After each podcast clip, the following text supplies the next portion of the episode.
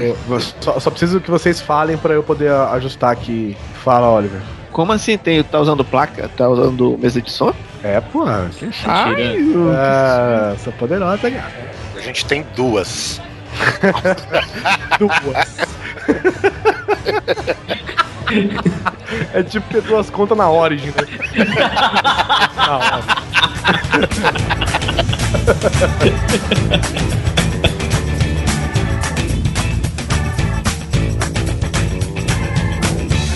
Grande Coisa.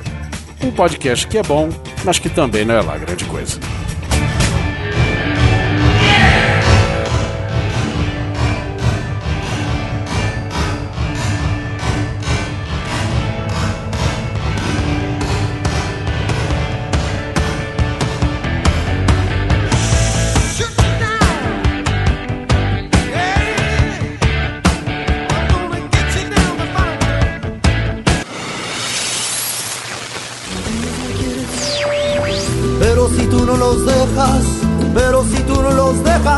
Siquiera parpadear.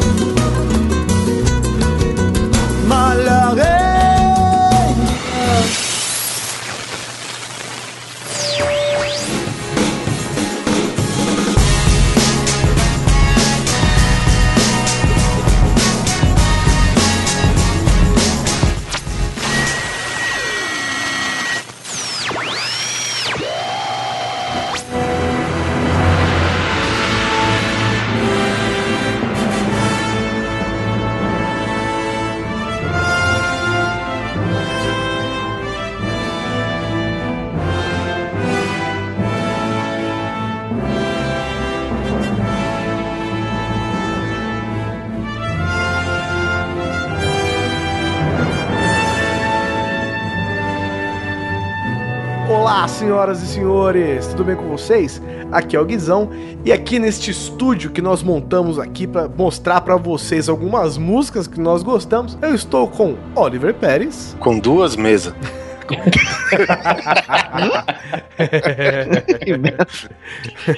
estou também com Simon Neto estrupiado, arrebentado e engessado e presente neste momento. É isso aí, não basta você ter um joelho estourado, que é o esquerdo, e a clavícula direita quebrada, você tem que mancar na vida também, né? Tomara que você não tenha perdido nenhum pedaço, velho. Menos do que isso não pode sobrar, né? E diretamente vindo aqui de uma nave espacial do Cruzador Fantasma, estou com o Senhor Seu Panda. Seja bem-vindo. A tudo do Olha aí. Pra aparecer, né? Sabe nada, inocente. Aproveitando, Caralho. aproveitando Agora- que o Panda faz pouco sexo, né? Ele vem aqui gravar. Eu É sou o um problema. falso virgem. É, é o que eu falo pros Eu caras. Os caras me virgem. jogando Xbox. Eles falam, pô, o Panda não fala com a gente. Vai jogar BF treino no console. É virgão. Eu falei, é, eu sou um falso virgem. E nós vamos falar de virgindade? Não. Nós vamos falar de fantasmas, assombrações? Não, nós vamos falar. Nós vamos dar Prepúcio, prepúcio, isso. Prepúcio, talvez? Não sei. Mas nós vamos falar o que? De músicas. Nós gostamos de algumas músicas de jogos, games. Ah, eu, eu parafraseando Oliver Pérez aqui, ó. Músicas de jogos, de games. E de jogos eletrônicos também. E jogos pra PC. De jogos, de filmes, a gente separou algumas que a gente gosta bastante e a gente quer compartilhar com vocês essas obras-primas feitas para o entretenimento. E vamos falar sobre elas depois dos nossos e-mails.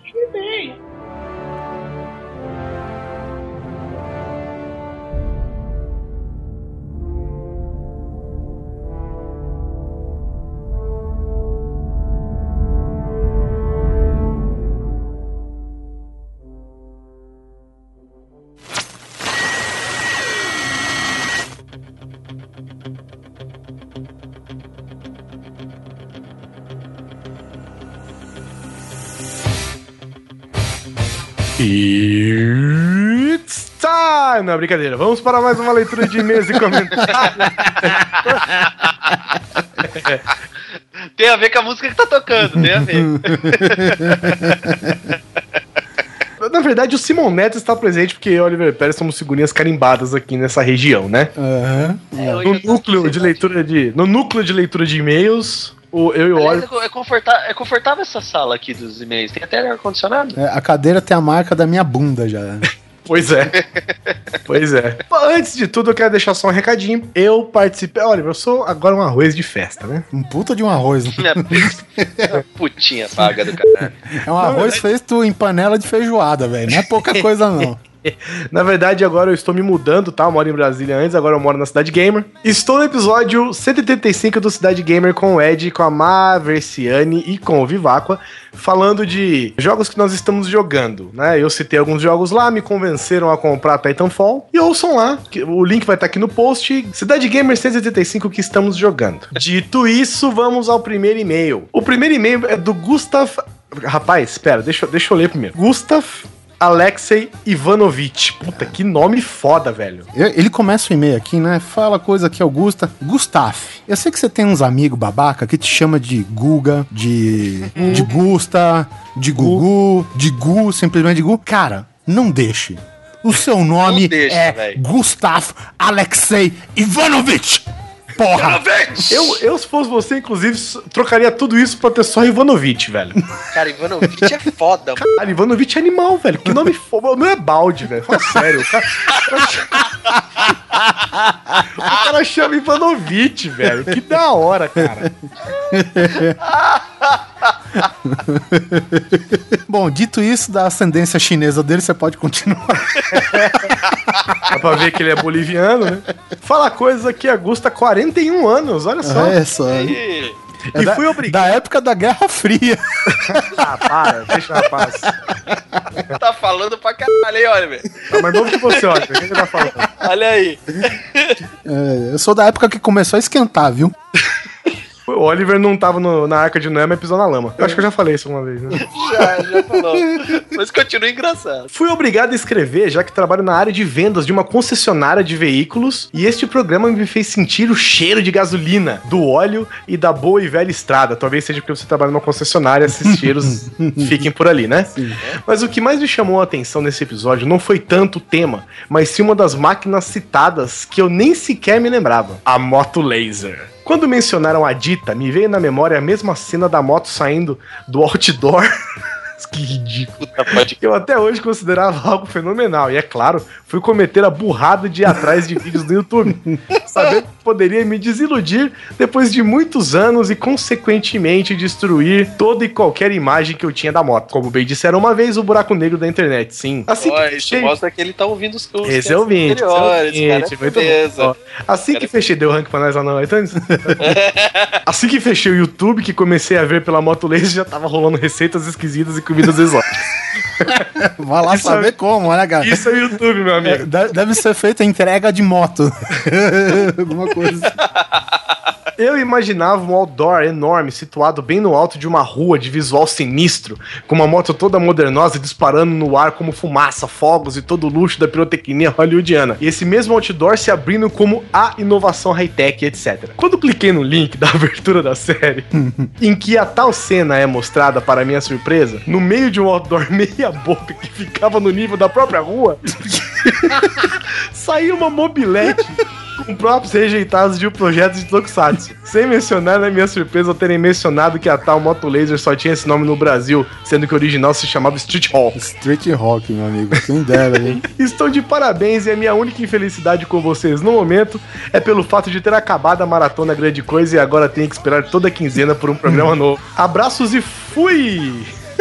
Cara, mobilete, é isso que a Moto Laser era, É, velho. cara. Pô, valeu pelo seu e-mail, Gustav. Não, Gustav não, né? Ivanovich. Valeu pelo Nossa. seu e-mail, cara. Que bom que você gostou. E, pô, ele fez uma maratona, cara. É isso que eu ia comentar, cara. Valeu mesmo. Não esquece da rank no iTunes. Não é só pra você não, viu? Pra todo mundo que estiver ouvindo. Muito obrigado pela audiência, Tovarich. Peço mesmo. Bom, falando em nomes exóticos, temos aqui, eu não sei se eu vou pronunciar certo, mas ele mandou um e-mail sucinto aqui, o Alexandre Buller. Ou Buller. não sei qual dos dois. Se for Bueller, é legal pra caralho. Bom, o cara aqui, o Alexandre Buller, de 25 anos, Blumenau, de Santa Catarina, ele só mandou um recadinho aqui, cara, referente ao e-mail de expectativas furadas. A maior expectativa furada de todos os tempos é se tornar adulto. Bem-vindo à vida!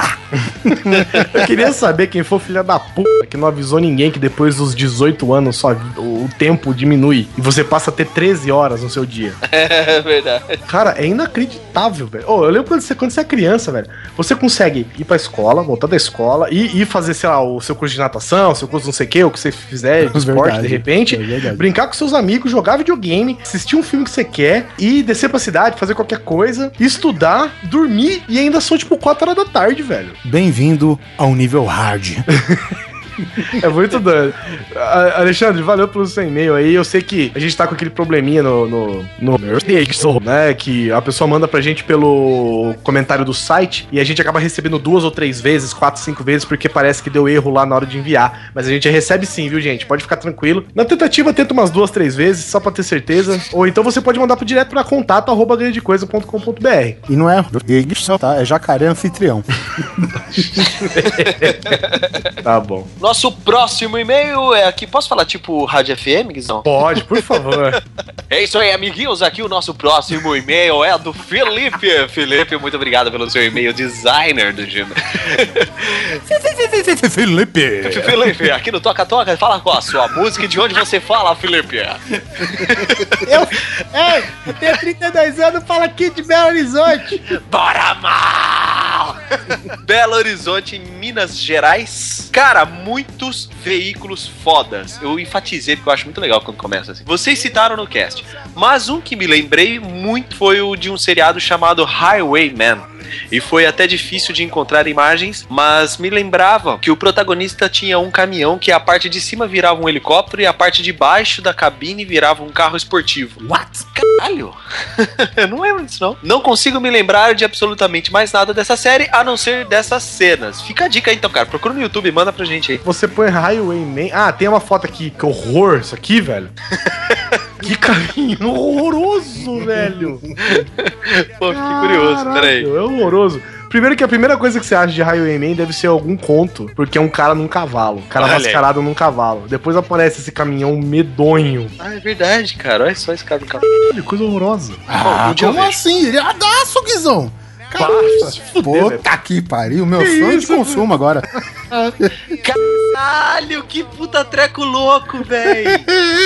louco! Que foda, cara. V- vamos descrever pros ouvintes. Imagina vocês que tem um helicóptero andando no nível da estrada, tipo um metro e meio, e vem um caminhão, um ônibus, e atropela o helicóptero por trás e ele fica cravado na frente. Isso mesmo, velho. Tá bom, deve ser ótimo, só eu que tô errado. Outro carro que lembrei porque não tinha lógica nenhuma era um carro do He-Man, Attack Track, que as rodas pareciam esteiras de tanque, mas ao invés de simplesmente funcionarem como esteiras, elas giravam de um jeito esquisito de forma elíptica para fazer o veículo andar. Coisa de maluco. Caraca, também, olha, parabéns, não lembrava dessa. No mais, mais um cast de altíssima qualidade. Muito obrigado e até a próxima. Nós que agradecemos, meu caro Felipe. Fique ligadinho! Fique ligadinho aqui na Grande Coisa FM. E logo mais pra vocês, um cast de trilhas sonoras. Pro que ridículo que a gente tá, velho. que vergonha da gente agora. Por isso que a gente não tem muita reclamação da nossa sessão de e-mails. ó. Agora aqui rapidinho, aqui no, no site, mandar um abraço pro Everton Toledo. Um abraço. Lá vai. Josso Ares, o deus Cara, da guerra. Quem que é esse cara, velho? Quem que é esse cara? Jô Soares! Agora que eu entendi. É sempre assim. é. Agora eu entendi. É sempre assim. Um abraço pro nosso ouvinte antigo já, o Mestre Mágico, que deixou aqui um breve comentário. Nossa. Tem umas 118 linhas, mas ele falou ainda que vai mandar um e-mail mais elaborado pra gente depois. Obrigado, cara. Mas obrigado, cara, a gente leu. Muito foda. Mas ele deixou uma frase interessante no final aqui, ó. Sobre a Lamborghini. Tudo que tem a dizer é isto. Você pode até sonhar com uma Ferrari, mas quer mesmo uma Lamborghini. Ah, rapaz, é isso aí, rapaz. Tem um negócio que ele falou engraçado aqui também, que o, o nome dos carros do Pole Position era Wheels e Rodão. que é uma redundância. Wheels é rodas, né? É roda É, e mas, rodão? Tipo assim, mas era Wheels and Road, né? Que é, que é tipo estrada, né? Road. Se você traduzir essa merda aqui, fica ó, rodão e rodinha. Dá pra fazer uma dupla É, sertaneja. roda e rodão, na verdade. É. Um abraço para Augusto Mesquita, que disse aqui coisas, o cast ficou fenomenal, nunca antes na história das, das internet. Eu vi um podcast com um conteúdo de pauta tão completo quanto este. Parabéns. Obrigado. Sabe nada, inocente. Esse Pontiac Trans Am foi o carro dos sonhos da minha infância, ainda mais com esses desenhos no capô. Pena que eu nunca consegui ter a miniatura de fricção, importada do Paraguai, diga-se de passagem. Abraço pro Alessandro Roberto de Oliveira que mandou um comentário interessantíssimo. Olá, coisas. Sou grande fã de vocês desde a época do Nerdcast. Aê, rapaz. Ouça lá os nossos podcasts antigos, www.jovemnerd.com.br. Só que é o seguinte, os nossos primeiros 400 não prestam.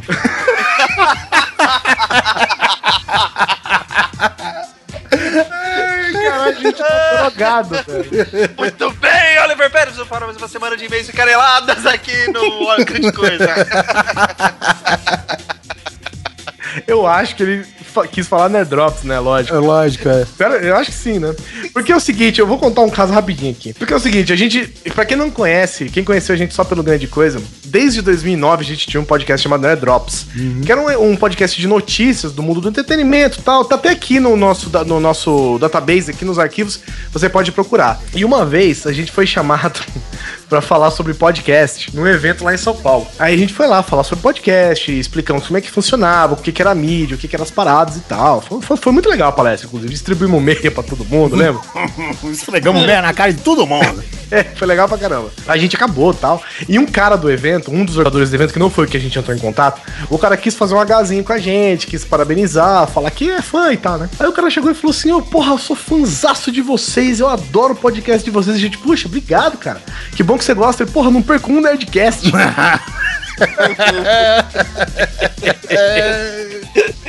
Aí a gente, pô, que bom que você gosta. Não esquece de acessar lá, não, cara. www.jovemnerd.com.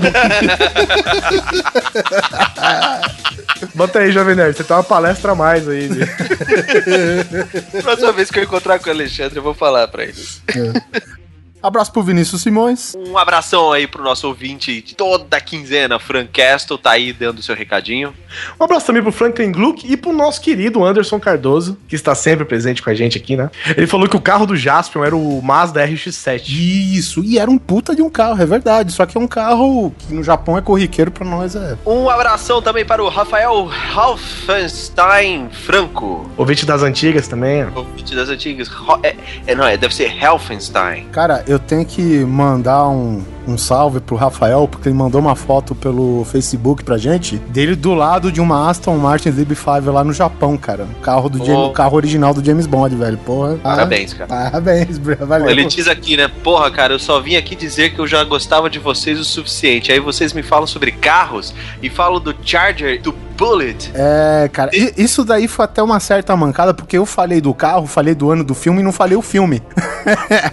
então, Já foi, já foi melhor, hein, queridão? é, então, são, é o Camaro do Frank Bullet, né, que tá aí no nome do filme, que é o policial Bullet, que ele dirigia um Camaro irado também, verde, e os vilões que dirigiam um Dodge Charger preto, que esse daí, cara, era animal, velho. E também, finalizando aqui a nossa sessão de leitura de e-mails comentários, abração pro Blue, que mencionou Corrida Maluca, que é verdade, tem vários carros lá que a gente leva no coração, principalmente o mafioso, ah, nós vamos morrer!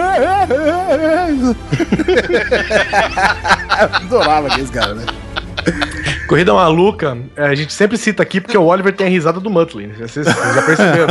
É. Então sempre que ele faz essa risada, esse é uma referência ao Corrida Maluca. E finalizando, o Rubens Cavaleiro, que lembra que mencionou o Automan, né? Que é o cara que podia fazer qualquer coisa com matéria inanimada e inexistente também, diga-se de passagem, né? Que ele lembrou das impressoras 4D futurista. Isso mesmo, 4D, ele destacou aqui, dessas que os objetos se automontam. Vai.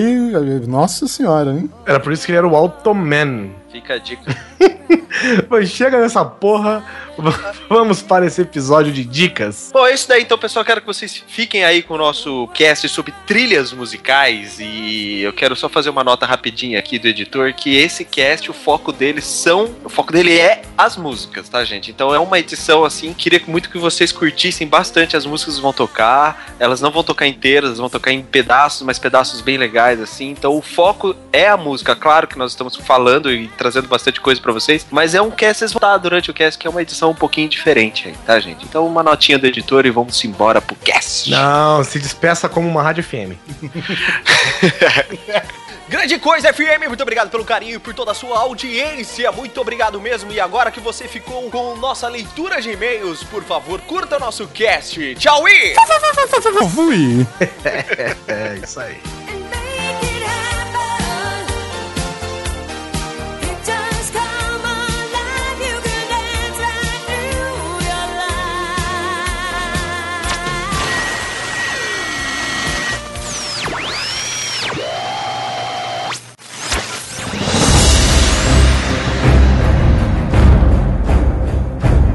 O Neto, o Neto fã das sagas de Blizzard e outros jogos em geral. Sou, sou assim. Nós vamos começar com games em homenagem a ele. Homenagem a mim? Não, homenagem a Blizzard.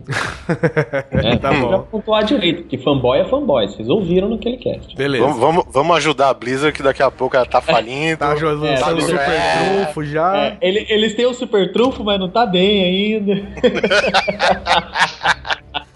Começa então, Simão. O que, que você indica pra gente ouvir aqui que você acha que é memorável e deve compartilhar com o mundo? Então, amiguinhos, já que nós vamos conversar sobre games e eu gosto muito da Blizzard, como vocês já sabem, eu separei aqui, na verdade, as três principais franquias da Blizzard, mas assim, eu queria dizer que toda a trilha sonora da Blizzard é foda pra caralho. Qualquer música que você ouvir da Blizzard é, no mínimo, bonita. Mas eu separei aqui uma na verdade, duas do World of Warcraft, que uma é assim que você chega na capital humana, que é Stormwind, que ficou gentilmente traduzida para o português BR como Vento Bravo.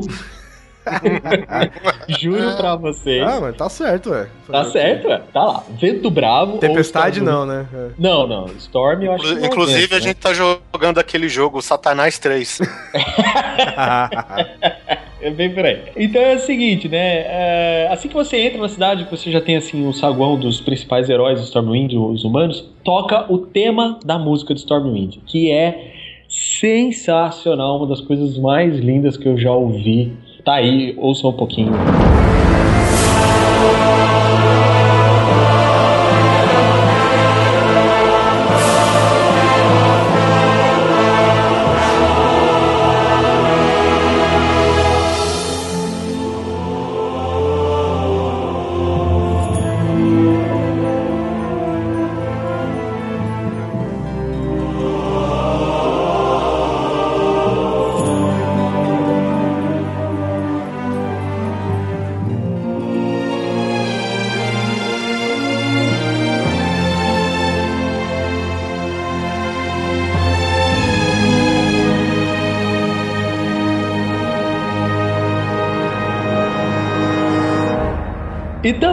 seguindo a mesma linha aí do World of Warcraft, quando lançaram o World of Warcraft em 2004, um pouquinho antes eles fizeram um trailer desse jogo. Um teaserzinho, sabe? Uma coisa rapidinha de, de dois minutos. E a música que toca, isso ficou na minha cabeça desde há 10 anos atrás, eu gosto dela ainda até hoje. Se chama Call to Arms, que ela não tem assim um, lugar, acredito, no jogo, pelo menos eu não lembro de jogando ouvi-la dentro do jogo. Mas eu lembro que ela fazia parte desse trailer do jogo, chama-se Call to Arms. É uma das trilhas também muito bonitas também do World of Warcraft.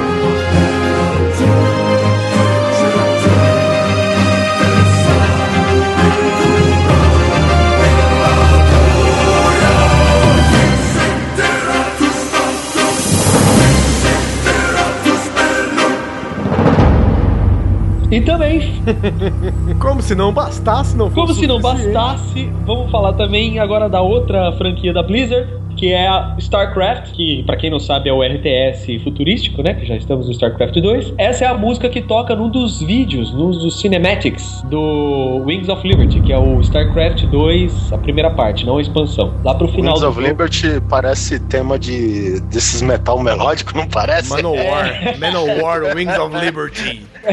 Blind Guardian. Imagina até o Blind André Guardian, Matos nossa. cantando. Blind Guardian, com Nossa, certeza. Blind Guardian é bem isso, Wings of Liberty. Imagina um paladino de asa aberta, assim. No Brasil, Blind Guardian é uma banda que seria traduzida Guardian Inútil, né? Não, guarda cego. Não. Porra, Martelo. Ou então, se alguém fosse traduzir com o inglês nórdico, ia ser guardião blindado, né? na verdade era uma abreviação, ninguém entendeu, né? Guardião Aham. blindado, seria É. interessante. Bom, mas é isso aí, então. é, a música se chama, a música chama-se A Chord to Play e é, sabe, aquela ópera pesadona e rápida, acelerada, de pura ação mesmo. É legal pra caramba também escutar.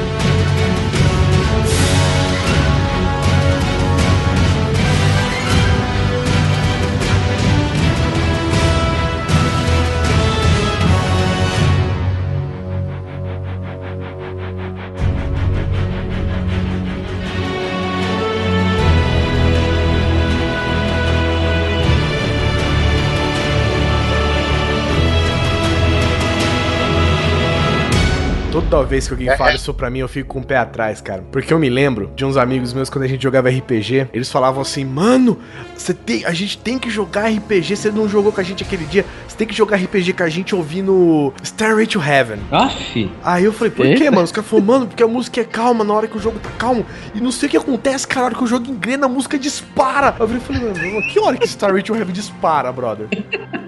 Ele, Qual não, maconha velho, que você tá ela fumando? começa a acelerar, não sei o que. Eu falei, velho, peraí, gente, vocês estão. A gente tá falando do mesmo Starway to Heaven? é, Não, então. cara, mas a música, a música no final ela dispara mesmo, Ah, cara. dispara. Gin, gin, gin, gin, gin, gin, gin, gin, gin, gin, gin, gin. É, que é o- Isso aí é capoeira? Isso daí não. Starway to Oxalá to Heaven. Starway to Parada, Paradamente to Heaven. Complementando esse negócio aí de trilha sonora na hora de um jogo, seja RPG, videogame, É. cara, o Guizão colocou, acho que Robocop gay no Battlefield, não foi? E ficou Puta que essa porra. Você vê que não tem nada a ver essa porra, cara. RPG. Eu coloco muitas coisas e o principal trilha que eu ponho ou é Mamonas Assassinas. pra BF, para pra Battlefield? É, claro, lógico. Isso por, por causa do morador de Guarulhos, né? Engraçadão. Sim, tal, é. amigo e tal. Tem lá o- uma de fibra de vidro lá no meio da cidade. Ou eu coloco Falcão? Boto muito também. Ou eu coloco Racionais, que Racionais pra você matar, malandro. O bagulho é foda, meu irmão. Bom, e por falar em Racionais, pra fechar aí a saga Blizzard, nosso clássico Diablo. E- Sabe Deus qual a referência que você utilizou. Diablo, não, veja bem a frase. Diablo, sabe Deus, o que é? que você usou de referência. Então essa é a piada, entendeu? Tipo, já falar nisso. Diablo, que. Tipo, tá, é, não tem o que falar do jogo, sensação fucking awesome. Só que eu quero lembrá-los do Diablo 1, que é a música de Tristan Village. A vila de Tristan. Xerelém. Escuta aí, escuta aí, a violinha, a violinha. Essa música é uma tristeza, né? Ela, ela é, ela é aconchegante, mas é triste, né? Ao mesmo tempo, eu não sei dizer. Não, se você parar a pensar, na trilha do Diablo tem músicas muito mais orquestradas e pesadas e aventurescas. No Diablo 3, então, a, a- trilha do Tirael, quando ele abandona sua forma angelical e vira mortal e cai pra terra, é animal a música que acompanha. Mas essa marca, cara, essa da violinha, nem quem, até quem não jogou Diablo conhece. É, porque também é a Então, primeira vez. Se você começa em Tristan Village, né? Começa lá. Aí a já. primeira vez que você joga Diablo, você fica seis dias seguidos em Tristan Village. Então você, você acaba acostumando, né? É tipo jingle de político, cara. Você não conhece o político, mas você lembra a musiquinha dele e fica gravada na tua cabeça cavucamente, sabe? Ei, assim. ei, ei, Mael. É, exatamente. Dois O patinhos na lagoa, bote as cristão. fichas 22.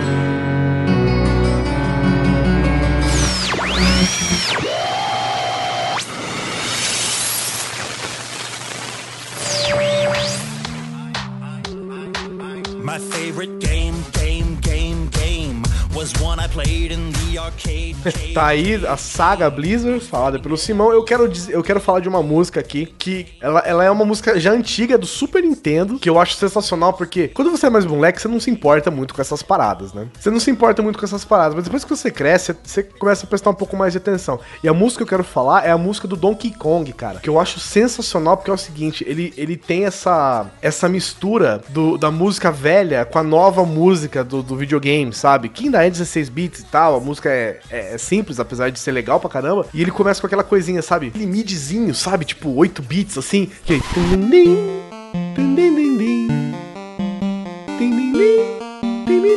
Aí de repente ele vem.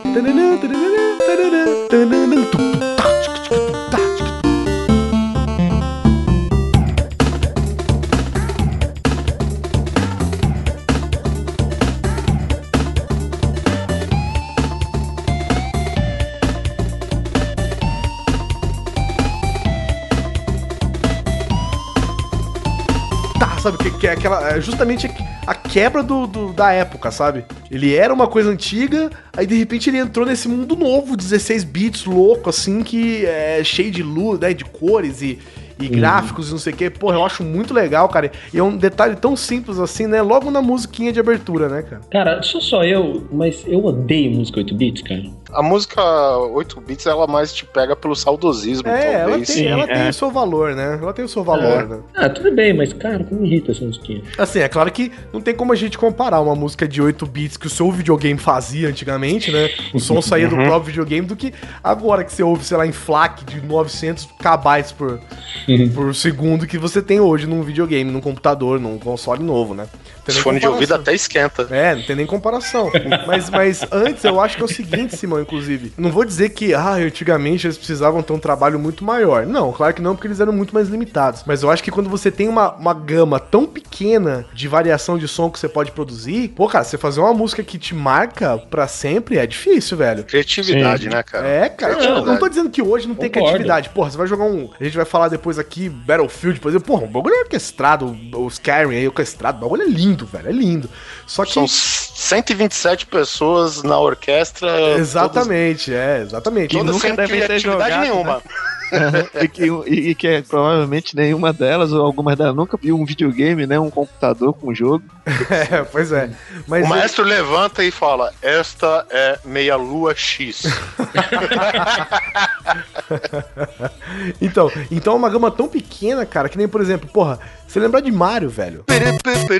Porra, olha isso, cara. Ou então você é compra, né? Cara. Porra, eu lembro que uma vez eu tava numa loja, dessas lojas de departamento que vende brinquedo, vende carrinho, vende essas porra todas assim, carrinho de bebê, essas coisas assim. E tinha um xilofonezinho, velho, sabe? Xilofonezinho assim, qualquer, largado assim. Eu peguei o xilofone, velho, de criança e comecei a tocar a música do Mario, velho. E eu não errei uma nota, porque ele tá gravado na cabeça de todo mundo que jogou Mario, velho. É, é aquela coisinha, velho, sabe? Tem, tem, tem, tem, tem, tem, tem, tem, sabe? É nada, cara. E, e é engraçado né? Porque, tipo, o Mario entrou pra esses consoles modernos, modernos assim, né? O que a Nintendo faz.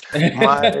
é, é, não, é- entrou num mundo novo. Sim, toda nova geração e tal. Tipo, e o tema, cara, é o mesmo, cara, só que com umas enfeitadas a mais que o, é o que o recurso com a tecnologia e que, óbvio, com um auxílio de mais criatividade pode fazer, né, cara?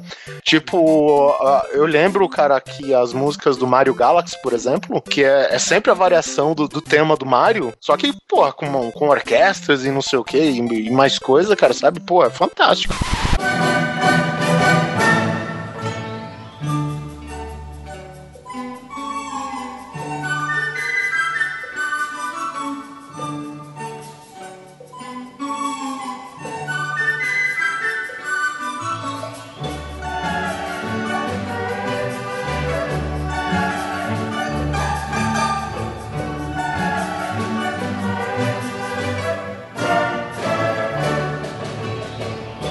as músicas do Mario World, cara, elas são a da mesma música do- das músicas do Castelo de Assombração. É, dum. elas são a mesma música, as músicas do Mario World, se eu não me engano, todas elas são a mesma música, só adaptada pro tema que ele tá. Tipo, se, se ele tá no castelo, que é aquela, né?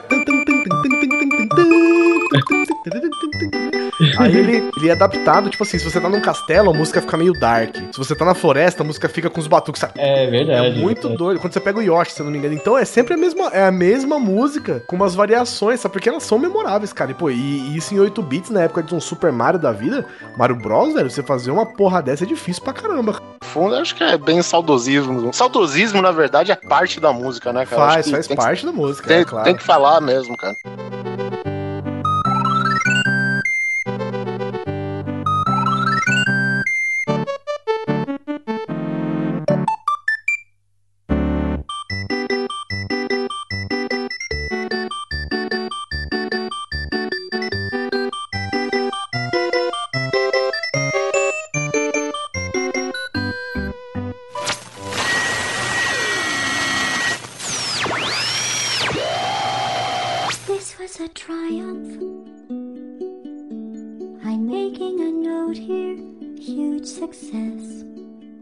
Uma outra música que eu quero deixar, que já é nova, né? E ela, é- e ela é nada, né? Se não me engano, foi até tocado nos casts atrás aqui, como a- a- o pedido do, do aniversariante, que é justamente a música do final do Portal, cara. Puta, cara, essa música eu acho uma merda, mas ela é engraçada pra caralho, velho. Você tem que pensar, Oliver, que é uma música feita por um robô. Sim, é temática, né? Sacou? É uma música que um robô faz. Então, o que eu acho legal do Portal é o seguinte: o primeiro Portal, no caso, já foi tocado. Eu vou falar do segundo Portal aqui. Que no primeiro, a, a Gleidos ela cantava o seguinte: que, é, que, ela, que você fez de tudo pra matar ela, mas você vai, ela vai ficar viva, velho. Ela não vai morrer. Você vai morrer, ela vai continuar viva, o mundo vai acabar, ela vai continuar viva, porque ela é foda. E o segundo é legal porque é o seguinte: tem um momento até que você tem que ajudar a Gladys a resolver um problema. Então a música que ela canta é o seguinte: olha, a gente já foi inimiga, a gente já foi briguenta, agora eu só quero que você vá embora.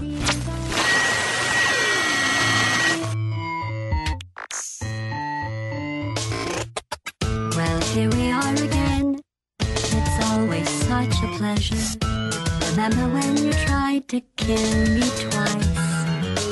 Oh, how we laughed and laughed. Except I wasn't laughing. Under the circumstances, I've been shockingly nice. You want your freedom. Chega. Só vai embora, sai daqui, vai embora, não volte mais. Foi legal a gente ter sido amiga, mais ou menos, não sei o quê, mas vai embora. I just want you gone, sabe? É, é muito foda essa música, cara. Vai Ah, tocar essa aqui música é legal pra caramba. Que ele é sensacional, porque é o jogo, né, cara? É aquela pegada do jogo, né? Assim, o jogo é é muito complexo e é aquela coisa. E é mesmo assim, é um jogo sem compromisso, é um jogo, sabe? Ele chega, ele, ele parece bobo, mas é, é bem louco. Tem uma trama escondida naquela coisa simples que você faz, que é muito legal, cara. A história é muito louca, né? Puta, muito legal. Inclusive, logo no comecinho do jogo, eles estão montando tudo de volta, né? E vem um robozinho pra falar com você. Aí o robô fala assim: Ah, e aí? Vamos ver se você tá bem, você ficou em coma um tempo e tal. Você consegue falar? Fala o seu nome. E você não tem opção de falar nome no teclado, né? É tipo, você pula. É. Aí você pula. Exemplo, Aperte é espaço para pular. Aí ele fala: Não. Tá, tudo bem, já sei que você sabe pular, mas sabe falar seu nome? Aí você pula de novo, ele. É, tá bom, vai, vai, vamos contar que você respondeu. E é muito engraçado o jogo, cara. E a trilha sonora simplesmente só fecha com chave de ouro, porque é o momento que você tá vendo os créditos rolando. E pra não ser aquela coisa parada, né? Apesar que os jogos não são mais assim, mas pra não ser aquela coisa parada, fica cantando a música de cantinho, assim. Puta, é sensacional, velho. Portal, o jogo e a trilha e a música final são sensacionais. Maybe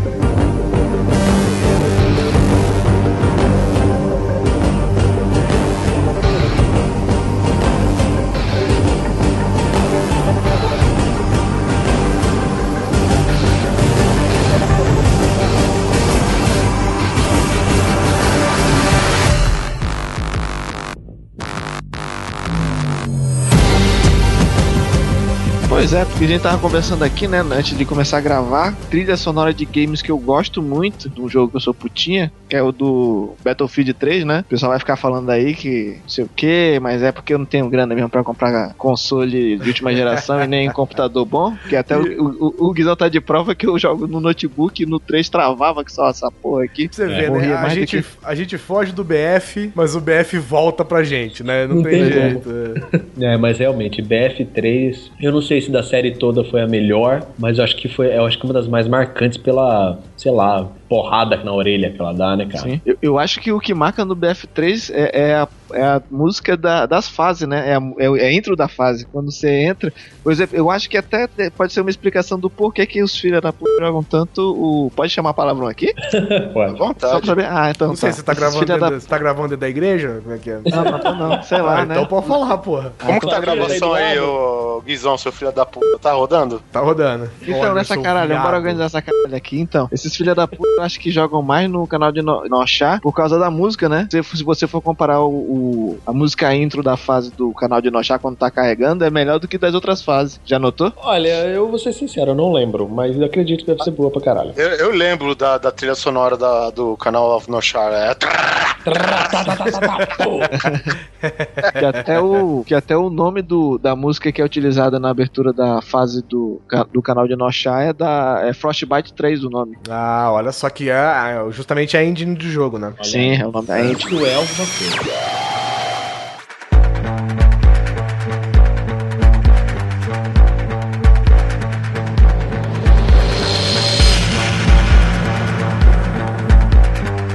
É o seguinte, cara, o que eu, uma coisa você pode ouvir nego reclamar de jogabilidade, é claro que tem as suas falhas, reclamar de estilo de jogo, reclamar que é repetitivo, que a história é fraca, mas cara, eu não vejo uma pessoa reclamando da trilha sonora, tanto do BF3 quanto do BF4, que cara, o bagulho é impecável, velho. Ele tem uma mistura de eu vou falar Call of Duty aqui, mas é porque é o seguinte, é o chamado pra batalha, velho. Você se sente afim de, de meter bala nos seus inimigos, sabe? É, é um- é um- é uma música que te instiga muito, cara. E ela tem um arranjo tão bem feito que você, quando, vo, quando você não tá fazendo nada, tipo, você tá, vai, vai, jogar, aí começa a carregar a fase, às vezes você canta a música sem ela nem tá tocando na primeira uhum. da fase, sabe? Fica. e, e outra, quero ah, acrescentar o seguinte: eu jogo o BF desde quando lançou, cara. Em 2003, o BF 42. Cara, esse jogo simplesmente, pra mim, é o melhor FPS. E você falou um negócio que é, que é muito verdade. O primeiro, o 42, era a Segunda Guerra Mundial. Se Sim. ouve a trilha do BF42, é aquela coisa bem marchinha militar mesmo, da década de 40.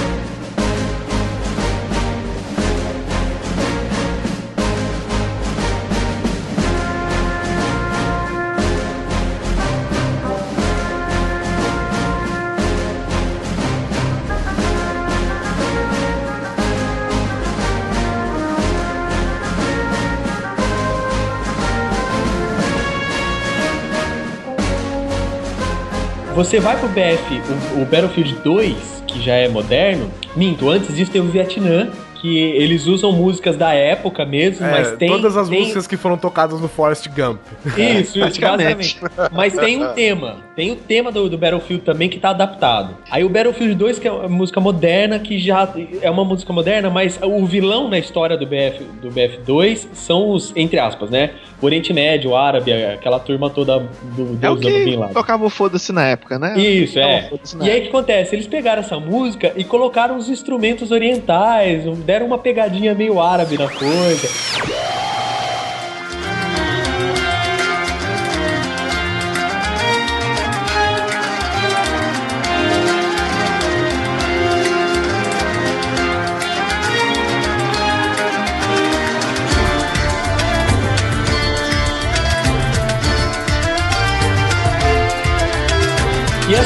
E assim foi ainda. O BF3 é uma pegada mais Modern Warfare mesmo. E o BF4 acompanhou, lógico. É, ela- ele lembra um pouco, inclusive, a música lembra um pouco Exterminador do Futuro, cara. Sim. É. Sabe aquela batida?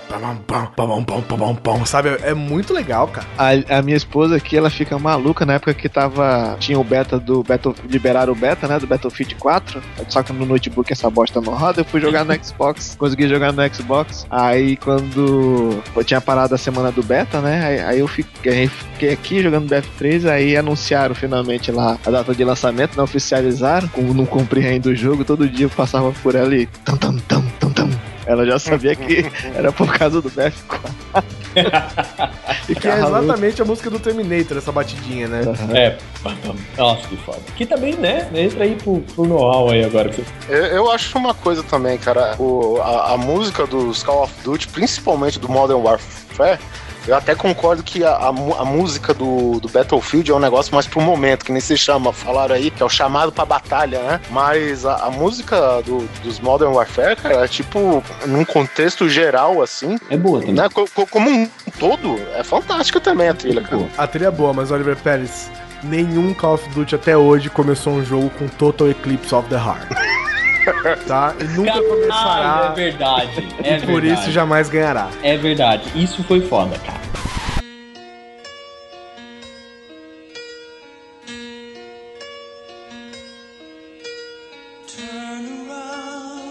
Every now and then I get a little bit lonely and you're never coming around. Turn around. Every now and then I get a little bit tired of listening to the sound of my tears.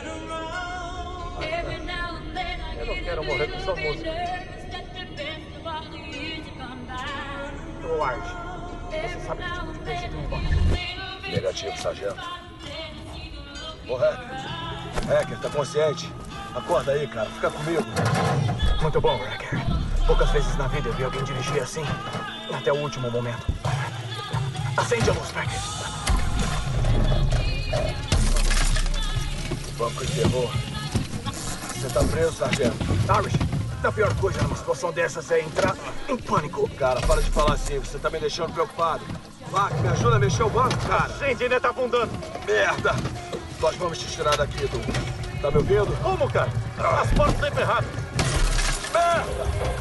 Não era pra isso ter acontecido, Irish. Reckon. Pega minha arma. Tá pensando o quê? Agora ela é sua. Que porra é essa que você tá falando? Pro lobo sobreviver, ele arranca a perna com o dente. Anda! Negativo, não faz isso! Agora, hacker, atira na janela! É uma ordem! Não faz isso, hacker! Salve-se, saiam Saiam daqui! Que merda é essa, cara? Me escuta! Atira na janela, senão você...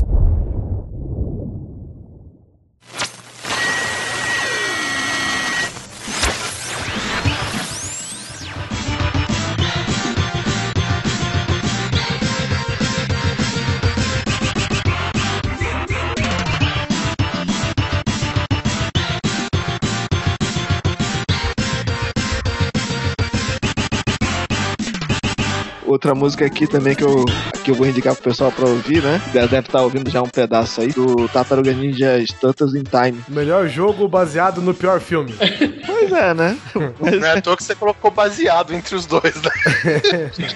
isso aí era no isso aí era no auge da Konami, né? Dos- quando tava nos arcades, porque praticamente os caras faziam todo tipo de jogo e baseado em personagem que tava fazendo sucesso na época, tipo Tartarugas Ninja e depois veio os Simpsons, né? Que também é legal a trilha sonora. Mas o, o filme desse esse Tartarugas Ninja, que é o filme baseado no tempo, se eu não me engano, é o terceiro Tartarugas Ninja, é um lixo, né, velho? Em compensação, é um dos melhores jogos do Tartarugas Ninja já feitos, né? E por que, que você gosta tanto dessa música? Tipo assim, ele já ambienta o, o pessoal no início do jogo, né? Sabe, tipo, sabe aquela primeira música de jogo que tem que, te, tem que ganhar o jogador pra poder o cara ficar falando bem? Ah, pode crer. É esse tipo de coisa, por exemplo, uma música, um jogo também que eu acho foda pra caramba, que a primeira música é foda, é Super Contra. Ô, legal. Puta, esse jogo Super é Contra é um puta. é, Se você for ver a trilha sonora dele, é, é sensacional, cara. Super Contra E é foda. Aham. E o engraçado é que o Super Contra tem uma parada que no, no Battlefield também tem, né? Por exemplo, no Super Contra, tem aquela quando você vai chegar perto do, do chefão, aí ele tem um, ele tem um tipo um repique, começa uma, uma música lá e essa música vai acelerando e parece que você não vai ganhar. E se você ganha ou não ganha do chefe, a música vai tomar um sentido, né? E é que nem no Battlefield, você tá lá no final, aí você vê o filho da no rádio que você tá ganhando, o cara fala, mais cinco. Se a gente matar mais cinco, a gente vai, a gente volta pra casa mais rápido. Então, tipo, caramba, eles estão ganhando por cinco, vão, eles vão levar o jogo. Aí alguma É, coisa dá começa a mudar. Aquela urgência, né? De você Uhum. ter que completar logo o negócio. É legal. Pô, e, e Contra é um puta de um jogo, né, cara? Eu lembro que eu peguei pro Xbox Live um tempo atrás e, porra, levei na casa dos meus amigos e falei, brother, vocês não sabem o que eu tenho. Contra. Os caras, caralho, velho. Vamos jogar. E, puta, o jogo até hoje é muito louco, cara. Foda, muito foda. A maioria dos jogos da Konami na época do Nintendinho, todos são sensacionais, cara. Todos. Não tem um que se fale mal assim. E a, ma- e a maioria das músicas segue esse sentido. A primeira música sempre te ganha e você sempre fala bem do jogo por causa disso também. Foda que é. Na época, quando você jogava, você jogava tanto, você se condicionava, né? Aí depois de um tempo o cara chegava, ah, faz esse código aqui, 30 vidas. Aí quer dizer, não adiantava nada, ah, né? o caralho do Konami Code, né? Pode crer. Tem muito site que usa, né, o Konami Code hoje. Sim. Você faz o código do Konami Code no site e aparece alguma besteirinha.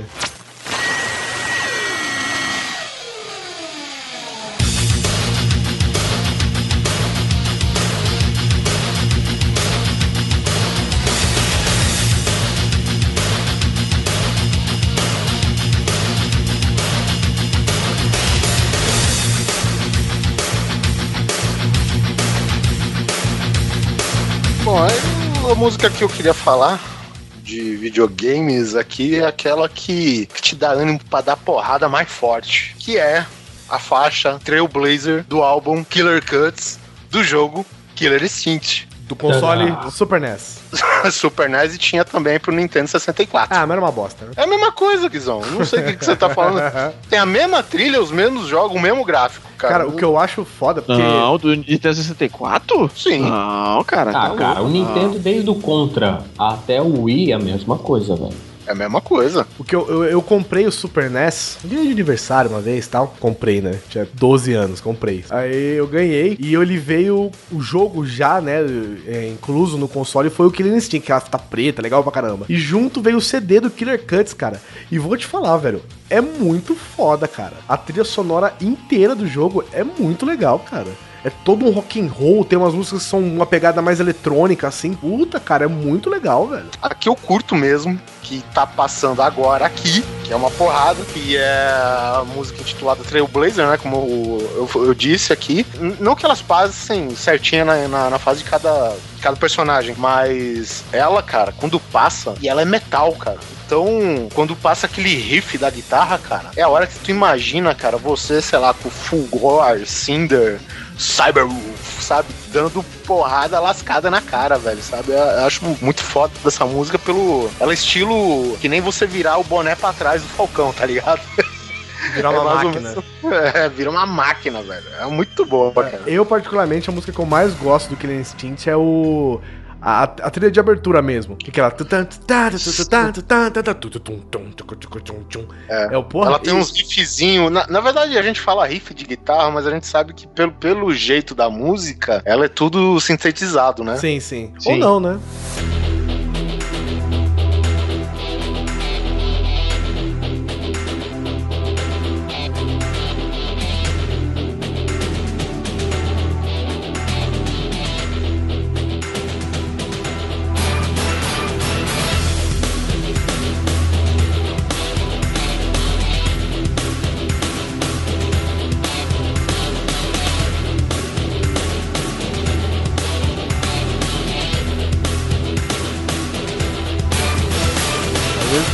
Detalhe ou outro.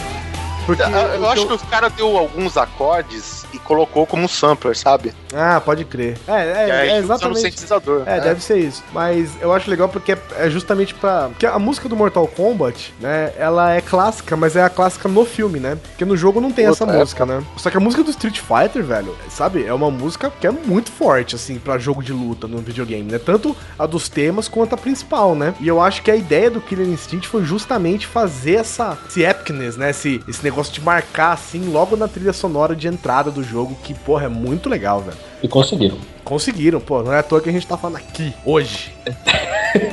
Só no grande coisa. O God of War, na verdade, eu acho que. Não sei, acho que é uma das primeiras trilhas pra game, assim, que te dá um soco na cara, na verdade, cara, porque o jogo, o primeiro jogo, que na verdade era a grande novidade, é, ele passava aquela coisa, você acompanhava o Kratos, e enquanto você lutava com ele, acontecia um zilhão de coisas ao fundo. É, que é, é, é o jogo pra mostrar processamento, né, cara? Isso. Olha o que, que a gente consegue fazer. A gente consegue É. dar o, você no primeiro plano e o mundo acabando no segundo plano do jogo, né? Hashtag chupa Nintendo, tava escrito. É, isso no PlayStation 2, né? Isso, PlayStation 2. E ele dando aqueles combo, cara. Porque tem, assim, o pico do combo, ele fica meio câmera lenta, né? É. E aí ele dá aquela acelerada, aquele milhão, cara. E as músicas que são todas orquestradas, né, cara? Porra, acompanhando, lógico, o tema que é tudo de mitologia grega. Cara, eu acho sensacional, cara. Sensacional. Acho que, na verdade, a música vale muito mais pelo conjunto todo, né? Seja pelo. Pelo conjunto da obra, né? É, exatamente, porque você tá jogando, você tá vendo um milhão de coisas acontecendo, sabe? No fundo, cara, e você. Acho que é o primeiro jogo que você se distrai, sabe? Vendo o fundo, cara. O, sei lá, o Ares destruindo tudo no fundo. Não sei se vocês lembram, cara, no- logo no início, sabe? Eu acho muito animal, e principalmente no começo que tem uma estátua que. que vira um Megazord lá. Caralho. Vira Megazord. Acho que é no 2, né? Não, essa estátua? É, eu não vou lembrar, cara. Que eh, eu acho foda, cara, porque, tipo, ela fica olhando pelas janelinhas, né? E logo, logo ela dá um murro pela janela, você tem que desviar do braço e tal, cara. E a música tá lá, cara, dando soco na sua orelha e o gráfico dando soco nos seus olhos, né? Que eu gosto muito, que é de um jogo desses também, que é pra mostrar um pouco de engine. Eu gosto muito do jogo, apesar de eu saber que ele não é assim tão aclamado. Não é grande coisa, É, Guizão. não é grande coisa, exatamente. que é o Prince of Persia, Warrior Within. é logo no começo. Cara,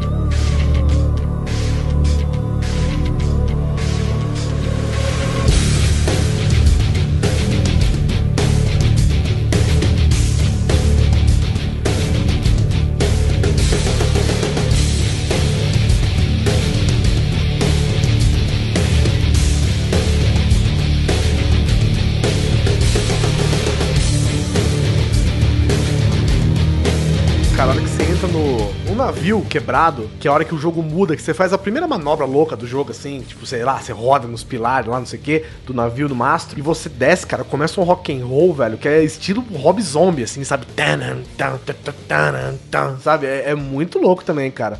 E é Tipo justamente- Megadeth, você quis dizer. É, tipo Megadeth. E é exatamente isso, sabe? E, e tem essa pegada, assim, também, que é pra te empolgar e tal, que é justamente essas coisas do God of War que te mostra, que é, que é pra mostrar indie, né? Você fazendo um negócio, mil coisas acontecendo, navio quebrando, água entrando. Porra, é a hora que você... O PlayStation 2 e esses jogos, é justamente... Eu acho que foi aí que começou aquela guinada que os jogos começaram a ultrapassar o cinema, né, cara? Foi. Que justamente eles conseguiram te falar o negócio seguinte, cara. A gente vai botar um negócio fuderoso acontecendo e você vai estar controlando esse cara. É, me corrija se eu estiver errado, os gamers de plantão aí, mas acho que se eu não me engano, em 2004 foi quando games passaram Hollywood em, grana anual, assim. Então, Mas já mesmo por aí, 2004, 2005. Por Foi, aí. né? Então faz aí aí. uns, uns 10 anos já que os games. E foi bem nessa fase aí, né? Play 2, que esses jogos começaram a bombar mesmo, que esses jogos começaram a estourar. Mas eu É. acho que foi em 2007 que começou mesmo o, lance dos jogos começar a atingir mais o público adulto, né? Porque você vai Ah, vendo é, o, o enredo mudando, sendo, parecendo Sim. peitinho, aparecendo um monte de coisa, cara. Tem umas paradas muito loucas. É, porque o jogador de videogame hoje era a criança da década de 80, né, cara? Que hoje Sim. é economicamente ativo e tá gastando dinheiro com isso. Então, a única coisa que o consumidor cresceu. E benzo a Deus que vocês lembraram da gente. Obrigado. É, o Gears of War, em específico, ele tem uma trilha muito foda. Eu não me lembro de nenhuma música memorável do Gears of War, mas eu me lembro da música do trailer do Gears of War 3, cara, que é um country, bem devagarzinho, que vai mostrando as pessoas sendo. as pessoas todas queimadas, no estilo Terminator 2, assim, sabe? Só as caveirinhas, assim, as cinzas.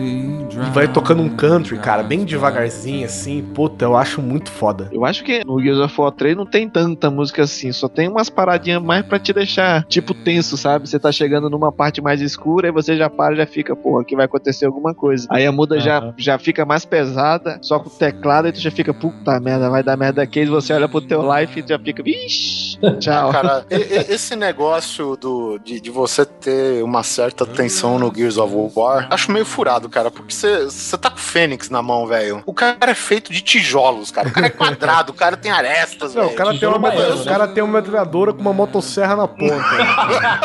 Eu falei, cara, cara, Isso é né, velho? independente do que saía de trás desse portão, velho, nada vai me atingir, cara, sabe? Isso me lembra até aquela aquela vez que no, no Senhor dos Anéis, quando estão invadindo Gondor, e o Gandalf fica, o que, independente do que sair desses portões, não fujam. En- Entrou um troll, já acabou com, sei lá, toda a guarda de, de Gondor, cara, com um- uma viradas da marreta. Meu, se tivesse o Fênix lá, velho, tinha ido tudo pra casa do caralho e ele já tava rasgando o último na motosserra já, velho. é verdade mesmo. É jogo pra macho, velho. É jogo pra macho. É um cara, todo, todo cara, cara, tem aresta. Eu tenho um action figure dele, você machuca só de pegar, sabe? Todo cara tem aresta. É tudo Os caras são quadrado, cara. Cara, tem é pontas, foda cara. O Você modelo sai joga. da fábrica, os caras não tiram rebarba, né? Deixa que é Aham. assim mesmo. É, exatamente. Os fãs gostam assim, essa pá. Até naquele console lá da a versão épica, né, do Gears of War 3, você vai, você passa por ele, você já fica assim, porra, olha só isso aqui, né? Os, os detalhes que tem, você fica, caralho, Você velho, vai, só jogar, falta... Gears- você vai jogar Gears of War, você tem que injetar testosterona no controle, né? Porque o negócio é, é, é, é, é muita, muita testosterona, assim, vazando, sabe? Cara, imagine, hein, Guizão, é foda porque assim, eu, na época quando eu comprei o meu Xbox, eu nunca tinha jogado Gears of War, só no computador, né? Só que eu joguei no 1 e também, computador do milhão, não rodava no talo e jogava mal- malmente, né? E não tinha tanto sangue. Quando eu joguei Gears of War 3 no Xbox 3, que ele tinha aquele Shoryuken levantando o cara com a, com a serra, fiquei, caralho, velho, que foda! E sangue voando na tela, isso é foda demais! E o cara enfiando a motosserra e o bicho tentando brigar, né? Pra não ser dividido ao meio. Não, e, e- e- e quando ele corre, dá tipo, um, dá tipo uma baiana no cara, o cara cai no chão e ele fica dando soco na cara do cara até virar pus, né? Vira mingau assim, fica batendo, bate, bate, aí eu fico. É foda, cara. E quando joga no multiplayer, você vê uns caras violentos, olha. Primeira vez que eu joguei Gears of War, eu joguei 5 minutos. Comprei camiseta, comprei action figure, comprei tudo, velho. Baixei Falei- Sons of Honor, que assisti inteiro. O cara jogou Gears of War 5 minutos teve que fazer a barba depois. Comecei a fumar, beber uísque, sabe? É foda. Provavelmente isso, né? E o que isso tem a ver com a trilha sonora? Nada. Que essa aqui é pra variar, a gente fugindo do tema fácil.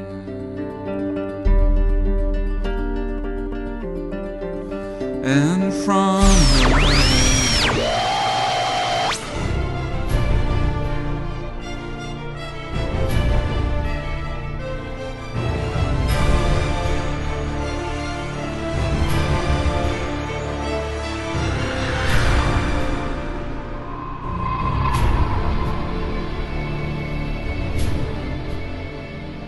Ah, então, só pra encerrar aqui a parte de games, eu quero falar é, Crysis 2. Precisava só dar uma- um comentário rápido, cara. De todos os FPS que eu já joguei, pra mim Crysis é o jogo que tem a melhor história, né? Uma sequência, assim, de você jogar tal. É, primeira pessoa. Eu acho melhor do que Call of Duty e melhor do que o... Eu me diverti mais do que o Battlefield 4 mesmo. Mas o Crysis 1, o Crysis 2 e 3 já... Bom, mas enfim, rapidinho. A trilha sonora do Crysis 2, o tema do jogo mesmo, tá? Então sobe aí...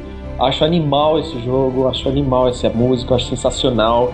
E Círculo de Fogo, o filme plagiou essa música. Escuta.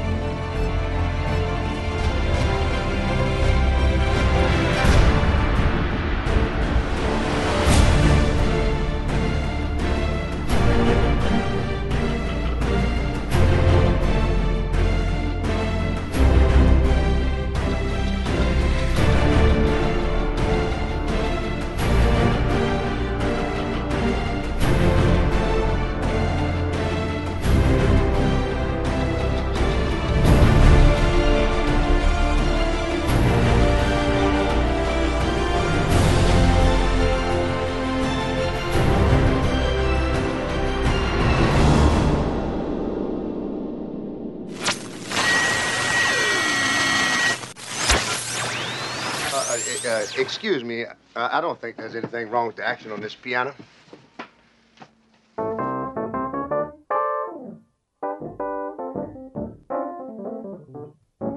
Well, I heard about the fella you've been dancing with all over the neighborhood. So why didn't you ask me, baby? Or didn't you think I could? Gente deixou essa parte pra segunda justamente porque é a hora que as pessoas vendem CDs com trilhas sonoras, né? É a hora que a trilha sonora faz parte, é parte integrante, tudo bem que nos games também é, mas no cinema, né, cara? O que, que é um filme sem uma trilha sonora, né? É um, sei lá, um Globo Repórter. É nada. Um filme sem trilha sonora é um Globo Repórter. É impressão minha, mas ah, acho que até na época do filme mudo tinha trilha sonora. Tinha entendeu? trilha sonora, exatamente. pra você ver a importância que esse elemento tem no filme. E eu quero falar já, co- começar falando sobre um filme que é praticamente feito de trilhas sonoras, que é justamente o Blues Brothers, em português, os irmãos cara de pau. Que o filme nada mais é que dois idiotas, que um sai da cadeia e o irmão dele vai buscar ele. Eles têm um carro velho, né? Que é justamente um carro de polícia velho. Todo fudido. É a melhor cena de perseguição do mundo. Tem uma- não, o filme é sensacional. É com o John Belushi é, e o Dan Aykroyd. Eles são sensacionais, são dois irmãos. E no, filme eles querem remontar uma banda pra conseguir fazer um show pra ga- angariar fundos pra, um- pra uma instituição de caridade que eles viveram lá, um orfanato. E a freira, inclusive, é praticamente Satanás encarnado. E é legal que os integrantes da banda e as pessoas que eles entram em contato são artistas fodas da época deles. Por exemplo, eles vão, eles vão pedir pra um cara que é o guitarrista e a mulher do cara não quer que ele, que ele volte pra banda e a mulher do cara é tipo a Aretha Franklin, velho.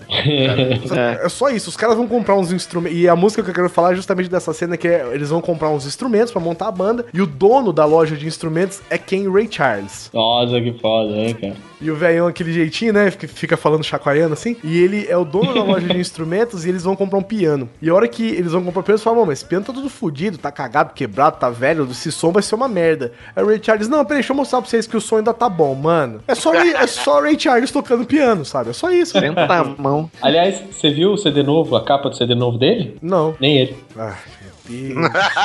caiu! Não caiu! acredito. Ah, meu Deus. Não acredito. Boa, Guizão! Marquem esta data, 2000. Detalhe, detalhe, né? CD novo de um cara que morreu. Ah, mas isso aí nunca foi proibição pra ninguém. Cara, veio a marquem galope, esta data, gente. 2014 eu caí na piada do ceguinho que não viu a própria capa do CD. Você sabe por que o Ray Charles, quando tocava, ele balançava pros lados? Não. Pra não bater atrás no Steve Wonder que balança pra frente. que, que eu tocava no colo do outro, né? Bom, mas a música chama Shake Your Tail Feeder e ela simplesmente é Ray Charles tocando piano e cantando, cara. Você precisa de mais. Preciso falar mais que isso? Shake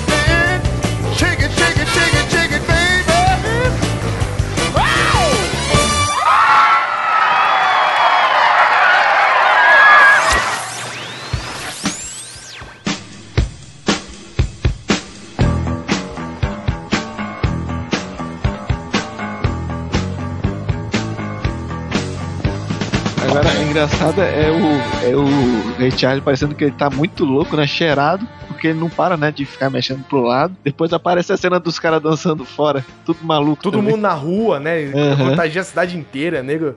É muito foda, velho. E, e o, o tema do Blues Brother, né? Que é a principal lá, que é. O, o nome da música é Peter Gunn Theme, né? Não sei se é um personagem, se é o nome do compositor, enfim. Que é aquela.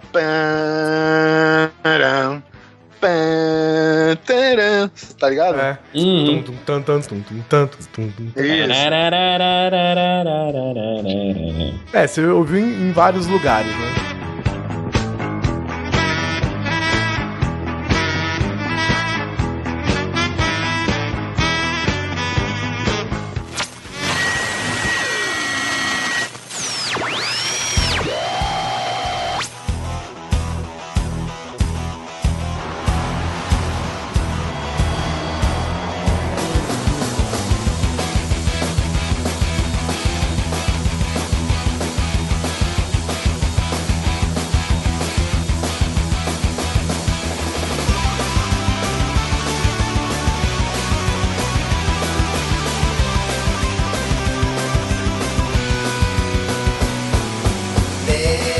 Música que eu acho foda, e ela é assim. É, é porque faz parte da infância, mas eu me lembro dela depois de crescido, cara, e eu sinto que eu não dei o valor necessário pra essa música.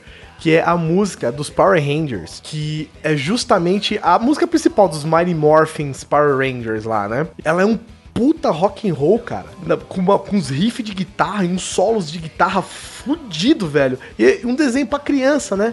E hoje, cara, quando, toda vez que eu escuto essa música, eu acho ela sensacional e eu sinto que ela podia fazer parte de uma música de banda mesmo, cara. E diga-se de passagem, se eu não me engano, acho que no Rock, no rock Band, Guitar Hero, alguma coisa assim, eu também nem sei se é no oficial, nos pirata, tem essa música pra tocar. E a galera fala que aquele comecinho, que é o solo de guitarra, é uma das coisas mais difíceis que se tem pra fazer nesse jogo. É, cara, foi- é alguém muito bom, velho. É aquele. É. Puta, é muito Isso bom. aí, é uma, isso aí é uma parada também que eu acho foda, sabe? Porque uma música também que é difícil pra caralho. Você escuta e você bate logo é, o saudosismo, é Top Gear, sabe? Aquela, a- eu acho que a primeira e a segunda fase. Nem isso, é a primeira e a segunda fase do, prime, do primeiro jogo que já começa naquele RPG fica. Que aquele RPG ali é difícil pra caralho, velho. É verdade mesmo, outra música assim que é justamente com esse, com esse riff, né? Esse que é difícil pra caramba e marca E muito. você né? é acha muito que o cara faz de ouvir. qualquer jeito, né? É, É, porque você é. escuta, parece que foi feito de qualquer jeito. Quando você vai ver um músico tocar, foi pensado mesmo por um músico. Muito escroto, cara. E Power Rangers é aquilo, né, cara? A Alameda dos Anjos, a Nova Tóquio, né? Tudo acontece lá, os problemas são todos lá, os inimigos são todos lá. Mas eles têm essa trilha sonora de abertura que é um bagulho, assim, sem precedentes. Eu nunca vi em outras séries, assim... Pra criança, essas co- essas coisas assim, eu nunca vi nada parecido, assim, cara. É muito bom e vocês vão ouvir agora um pedacinho dela.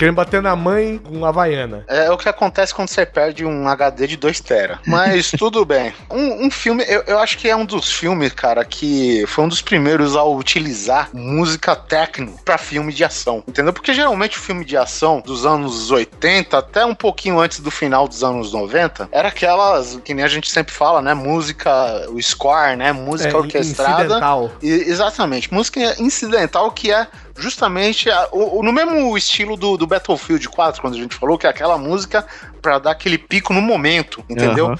E, e são músicas que são desenhadas exclusivamente pra aquele momento. É, que é justamente aquela cena que a gente vê muito, assim, que é o cara, o maestro como orquestra e o filme passando de fundo, né? É justamente pro Exatamente. cara poder fazer os movimentos e dar os picos na hora necessária, né? Muito bem lembrado, cara. E teve um filme, cara, que mandou tudo isso pra puta que eu pariu. Entendeu?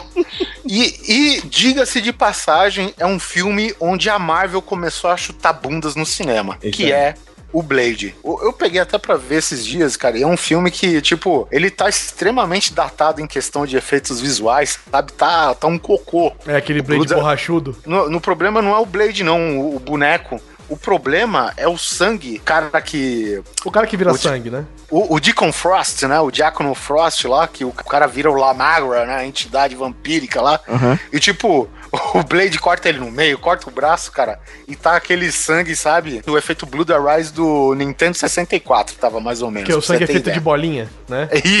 Isso mesmo. As partículas tinham 5 centímetros de diâmetro, cara, sabe? O Blade tem uma cena que eu acho foda. Que é logo no começo, que é aquela que o cara vai com uma mina pra uma balada, né? Que você vê que o cara tá afim de se dar bem naquela noite. né? Exatamente. Aí ele vai caminhando numa balada que é dentro de um frigorífico, velho. Aí, É, tem, tem, tudo bem, né? Sim, existem esses tipos de balada. Aí ele vai, entra uma puta de uma música louca e tal, de repente começa a sair sangue dos sprinklers. Aí o nego, todo mundo vira vampiro, começa a correr atrás do cara, o cara desesperado. "Ah, Aí o cara vai se arrastando no chão, de repente ele mete a mão na bota do Blade, né, velho? Tipo, o, o Blade não fez nada. Ele acordou de manhã, falou: ó, vou esperar aquela balada acontecer, que eu vou chegar lá e vou matar todo mundo. Não vou fazer, não. Vou nem almoçar hoje, que é pra não ter que vontade de vomitar no meio daquele negócio. O cara simplesmente chegou pra destruir. O filho da puta traga festa, né? Pu- É, porque é party pooper do cara. O cara entrou simplesmente pra acabar com a festa inteira na porrada. E, e é legal, né, cara? Porque tá um techno louco assim, cara. E o ápice do techno, que aqui tá acreditado, até eu tenho o CD, inclusive, é, tá, tá acreditado pelo New Order, mas acho que deve ser um remix louco de alguma coisa que o New Order já fez, porque né, não é bem o estilo do New Order. É, New Order Ah, feito pelo DJ Thiago. não. É tá, é, eu, eu não, não digo, a não ser que seja outro New Order que a gente não tá sabendo. Mas enfim, cara, e quando a música, e quando começa a chover sangue naquela porra, velho, é, quem tava dentro do cinema, cara, pô- põe a mão nos ouvidos, cara, porque o grave, sabe, é a mesma coisa que você ir no posto de gasolina desses. Que a moda hoje é no posto de gasolina e abrir o porta-mala com aquela sonzeira do caralho e tocar aquele, aquela merda do funk. Agora você imagina tocar uma música dessa, cara. E eu falei, caralho, eu não gosto disso, mas eu gosto, sabe? e a música para de repente porque o Blade entrou na área, velho. E é inacreditável, velho, que tá sujeira de sangue pra tudo quanto lado, o chão imundo. O cara, o, o coitado que entrou de gaiato lá, que entrou só pra ser devorado, todo arrebentado de porrada, cheio tudo sujo de sangue, se arrastando. E nesse meio que a, a câmera em câmera lenta subindo do pé do Blade até o topo da cabeça dele, o cara imaculado, velho. É, não tem uma gota de sangue no Uma filho da gota puta. de sangue sequer, velho. E aquela Sabe? cara de filha da puta dele lá. né? E, e aí tem o vampiro, filha da puta. Ah, come on, Daywalker, porra. Primeiro a se fuder. E aí o Tecno começa de novo, cara. E cara, eu achei muito foda, cara. Primeira vez assim que eu acompanhei, eu, é, é, foi quase que uma experiência, cara. Porque a gente tava acostumado com um estilo de música que ditava o compasso daquela cena. E o pessoal, eu acho que dou crédito um pouco também pro Stephen Norton, que é o diretor. O cara põe um negócio totalmente diferente. Naquela época, totalmente diferente. E pá, tá lá na sua cara, velho. Blade lutando com techno inacreditável, cara. E a mesma técnica eles usam no final do filme, que o Blade tá todo fudido, capturado, né? E tá até a- a- aquela moça enfermeira lá. Enfim, é, vira o sidekick do Blade durante o filme, né? E quando ela se oferece pro Blade, né, dar um, uma chupada no bom sentido. Latinho. Enfim, e o Blade volta carregadaço, velho. E aí que ele senta, começa a sentar porrada no templo dos vampiros. E aí começa o Tecno comer solta de novo, cara. Aí eu falei, caralho, velho, é isso, cara. E no entanto que por um bom tempo que ditou durante muitos filmes com cenas de ação foi o, esse estilo do Blade, né? Que é excepcional. Pior que é engraçado porque o Blade, segundo o, o- o pessoal aí que se diz entendido de quadrinho, diz que foi o, o, o que começou a abrir as portas dos personagens da Marvel pro cinema. Os caras fizeram uma alteração aqui, uma alteração lá. Sim. Foi muito bem adaptado, digamos assim, cara. Uhum. Disseram E que o tá Blade foi o laboratório deles, É, porque o Blade é um personagem conhecido, né, pra quem gosta dos quadrinhos, mas pro público geral é um personagem, né? No- É desconhecido pro público em geral. Eu, é, mesmo, eu mesmo não sabia que ele era nem da Marvel. É. Foi Sim, muito ele tempo é um- depois do filme que eu fiquei sabendo disso. Pois é, ele é daquela, daquela fase da, ou daqueles heróis da Marvel dos urbanos, né? Sim, do Punho de Ferro, Luke Punho Cage, Ferro, tá, Luke tá Cage. naquela leva lá. Sim. Punisher, arrisco dizer, não? É urbano. É, É, só, é só que é urbano. o seguinte, ele é urbano, mas ele é o top dos urbanos, entendeu? Uhum. Então, Na verdade, tipo, ele... é o top, top da Marvel, né? Que ele, o, o, o Justiceiro já destruiu a Marvel, tá, o, Zé- todo, toda, o, todo o universo Marvel, né, velho? É, ele é top porque ele matou todo o resto, entendeu? É. Cara, eu não, eu não sou muito fã de quadrinhos, porque eu acho. Eu, particularmente, acho confuso pra ler. Eu gosto de pegar uns arcos fechados e tal. Mas voltando rapidinho de assunto, eu peguei aquela guerra civil pra ler. Nossa, isso é lindo. Cara, aquele que é. Mas qual separa- foi que você pegou? Aquele que é separado em sete capítulos, se eu não me engano. Ah, foi a Nossa. minissérie, o, foi a minissérie principal. É, um É, compilado. é um que- encadernado fechado, né? É, é, o- que- o, que- arco começa e termina na mesma revista. É, mas é. Mas o que- pelo, que pelo que eu sei, a Guerra Civil rodou todos os quadrinhos da Marvel, né? Individualmente. É. E, cara, eu acho muito foda a cena que o Justiceiro Punisher ele quer entrar no grupo do Capitão América e o Capitão América vira pra ele e fala assim: Não, você é um bandido, você é um louco, você não sei o que, não sei o que, não sei o que. lá." Aí chega dois vilões e fala assim, capitão, a gente quer entrar pro seu time, porque o Tony Stark tá recrutando vilões também, mas a gente não gosta dele. A hora que eles estão terminando de falar, velho, o Punisher já fuzilou os caras na metralhadora. Tanto que o Punisher que termina, tipo, os caras porque a gente. Hã? Sabe? Aí o, o Capitão América começa a encher o Punisher de porrada. Falou, seu filho da puta, você é louco, você tá matando os caras. Falou, mas eles são bandidos, cara. Aí ele, não, não sei o que, tá, tá, tá, começa a bater. Aí ele fala, bate em mim, bate em mim então. Eu falo, não, você não bate. Aí um cara fala, por que, que o Punisher não arrebenta a boca do Capitão América, né? Aí eu acho que, se não me engano, até o Homem-Aranha que fala, ele fala, você tá maluco, meu irmão? Esse cara é fã dele. Eu, eu achei muito foda essa cena assim, porque não, não tem, não tem papo com bandido, entendeu? Não, vou, vou É. dialogar com um ladrão, velho. Então, você- o cara veio porque a gente meteu uma bala nos caras, velho. Falou, o que que é? muito louco, velho.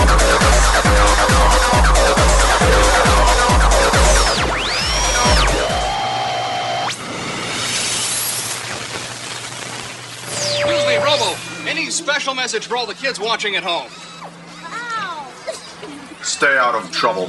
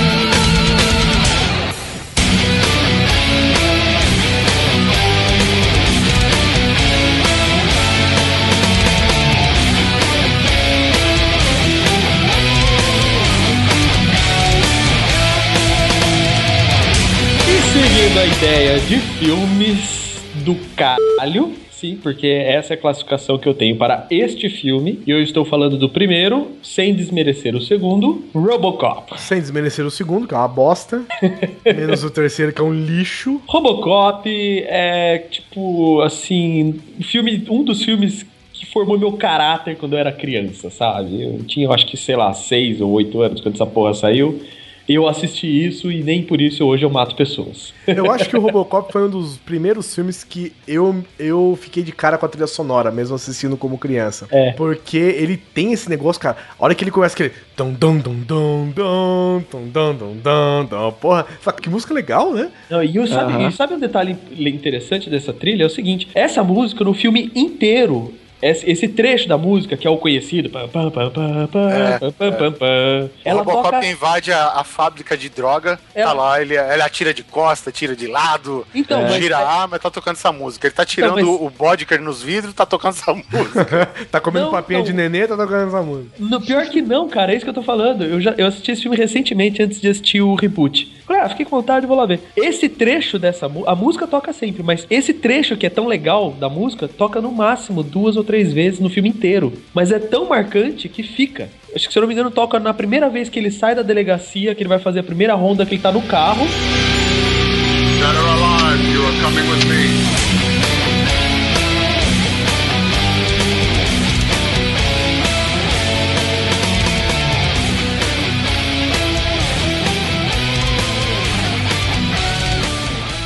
E esse trecho dura 10 segundos de música e mais pra perto do final, assim, quando tá acabando, que toca de novo, acabou. E ela é tão foda, esse trechinho da música é tão foda que é marcante. A gente acha que toca o filme inteiro e não toca. Pode assistir o filme de novo, vocês vão ver. Você vai, eu assisti o filme esperando a trilha e falei, meu, cadê essa trilha? Cadê? E ela. Mas, mas você sabe o que que acontece? Você sabe por que ela toca, Neto? Porque É. o cara do seu lado tá cantando. Porque toda vez que tem uma cena de ação, tem uma cena de ação, o cara do lado já tá. Tan, tana, tana, É, exatamente. tana, tana. Um adendo ao Robocop Reboot, nosso querido Padilha usou a trilha, né? Assim, tem uma versão remixada, mas tem um- uma versãozinha também que é baseada no original ali, e que é logo no começo do filme quando aparece o nome do filme, Robocop, e toca essa música. E eu tenho que admitir que eu não esperava isso, porque os, os reboots modernos, Super-Homem, Batman, eles ignoraram as trilhas anteriores. É, eu, Esse exemplo, Robocop aqui tem entrado pra pendrive com MP3, né? O outro Pois é. Tinha dock pro iPod, né, velho? E cara, eu fiquei muito triste quando eu vi que não tinha trilha original, por exemplo, no Super-Homem novo e tal. E quando eu vi que tocou essa música, eu admito que meu olho encheu de lágrimas, de emoção, de tão bonita que é essa música. Vamos colocar né, os créditos nessa música, que é do compositor Basil Poledouris, que ele é grego, de um filme dirigido por um holandês e numa produção americana, né? Olha, isso é globalização. Tudo pra dar certo.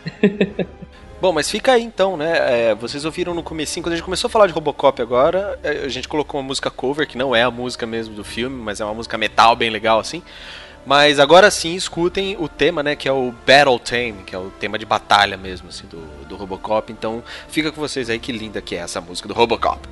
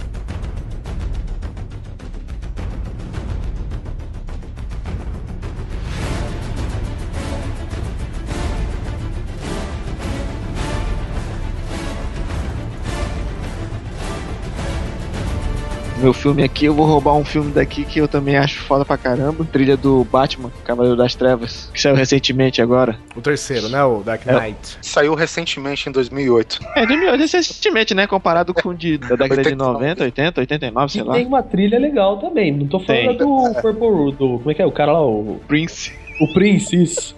Não é aquela. Eu tô É que falando por um da breve- trilha orquestrada mesmo. Por um breve momento, o cara foi o artista anteriormente conhecido como Prince. É, Isso. hoje. Hoje ele é conhecido como um símbolo impronunciável. Exato. Não, mas eu acho que ele voltou pra Prince. Ah, viu? voltou pra Prince? É, É sério isso? É, pô, ele tinha um símbolo, que era o símbolo da guitarra dele lá, que não tem nome, né? Essa merda dele era isso aí. É. E, e de- todo mundo se referia como o artista anteriormente conhecido como Prince.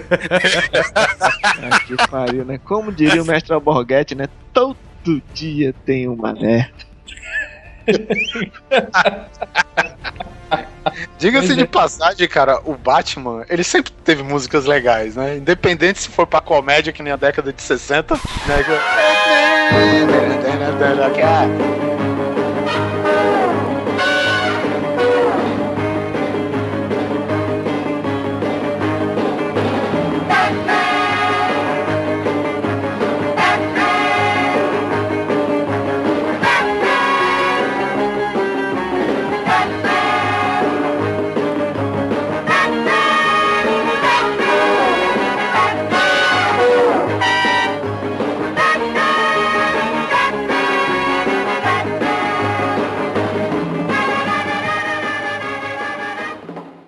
Clássica. A melhor, Oliver, é o Entrei na feira da fruta.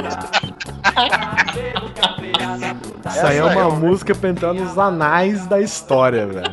Esse episódio todo é feito pra entrar nos anais da história. É uma pena, é uma pena que só o Brasil é capaz de, de compreender a grandiosidade deste, desta redublagem, né? É uma pena que o mundo É. não é capaz de, de, de, de apreciar tamanha qualidade de, do redublagem feita por profissionais tão qualificados com videocassete que gravava por cima. Aí, eu, putinha relaxada. Boa, mano. Não, eu quero, vou- dar, vou- eu quero dar pro Rob, eu quero dar pro Rob. Ah, Você quer dar um pouco sua puta. Mas, Batman, de onde você tirou esse escudo? Olha, Rob, não seja burra, claro que foi do c. Meu filho, vem cá. Escuta, você tem camisinha? Porque hoje eu vou comer o do Rob. Como é que é o Coringa? Ah, eu vou comer, eu vou comer a tia do Batman. Ah, eu vou comer a tia do Batman.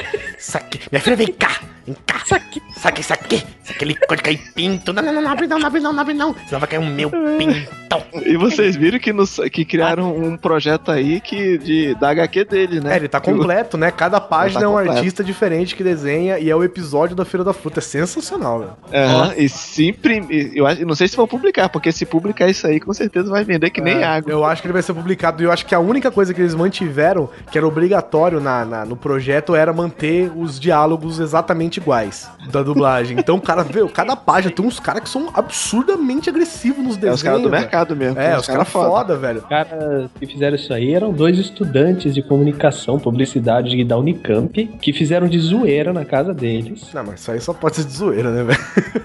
Tinha fita lá em VHS gravado e não sei como, por cargas d'água, acho que quando a internet, né, começou a poder suportar essas Não, coisas. não, os não, não, não, não, não. Cara, foi no. Foi no, em- no começo dos anos 80, cara, eu acho. Não, eles gravaram há muito tempo. E se eu não me engano, eu lembro da entrevista deles, né? Se É, eles gravaram há muito tempo, mas ficou famoso muito tempo depois. É, mas né? é porque eles emprestaram a fita pra alguém que nunca mais devolveu, só que essa pessoa acabou upando no, no YouTube no começo, Isso. ou alguma coisa assim. E É, acabou foi- ficando famoso por causa disso. E apesar da trilha da, da Feira da Fruta ser uma puta de uma trilha sonora que poderia se encaixar em qualquer tipo de filme, em qualquer tipo de gênero, a, a gente tá falando da trilha oficial, né? Que infelizmente não é tão boa quanto a Feira da Fruta, mas a trilha original do Batman, né, cara? Desde Eu, a eu primeira. acho só uma injustiça um negócio, Guizão. Vamos acreditar, você falou que só os brasileiros podem entender a piada, que pode rir, mas vamos dar o crédito aos americanos, que foi graças a um videocassete americano que eles conseguiram fazer isso, né? É, tudo bem, mas é, uma, mas é uma pena que eles não são capazes de apreciar, né? Tamanha pérola. Tamanha obra. É, tamanha obra. Agora fica a exatamente. pergunta: será que a DC Comics sabe da existência dessa porra? Ah, se soubesse, já tinha feito uma edição especial já, filho. Velho. Que é foda, porque se você for ver, tem muita gente que produz umas paradas loucas, né? Tipo esse pessoal que produz essa parada da Feira da Fruta. E tem um. Tem um, acho que foi um francês que ele fez uma história do Batman, que ele tem um acerto de contas com o Coringa, né? É, que tem o Alien, né? O Predador aparece. né? Não lembro se isso aparece. Daí, isso daí do Guiz, que o Guizão tá falando, ele era um produtor ou algum, alguma coisa assim, trabalhava Ah, com efeitos é o em Hollywood. Não, é um filme, eu tô falando de um quadrinho. Que eles o- morrem o de acerto mão contas dada? do Coringa. Que É, eles morrem- praticamente, é. Porque o Coringa parece que mata o Robin. Nossa, é muito foda mesmo, que eles morrem de mão dada, um declara o amor de um pro outro, os dois acabam mortos no chão com o sangue em formato de morcego, né?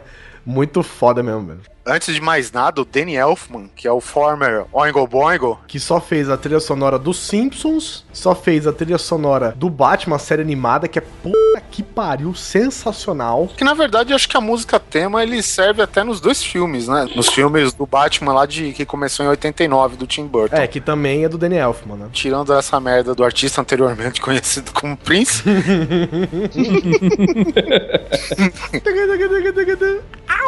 a gente tem que falar, cara, agora que é a trilha do Hans Zimmer, velho. Porra, um herói de quadrinhos, né, velho? Receber a trilha do Hans Zimmer, praticamente é um dos top compositores ao lado de John Williams aí. E acho que ele construiu um novo tema pro, pro Homem Morcego que é bacana, né? Que é aquele pam, pam, pam. Que é, porra, um tema heróico, né? Na hora que tá o ápice da- do, do Batman fazendo alguma coisa épica pra salvar alguém, ou salvar a cidade, ou salvar um mundo, tá a música rolando, né, cara? E aí ficou, acabou que ficou é, algumas variações desses tons aí por todos os filmes, cara. Eu gosto daqueles pedacinhos que ficam violino, sabe?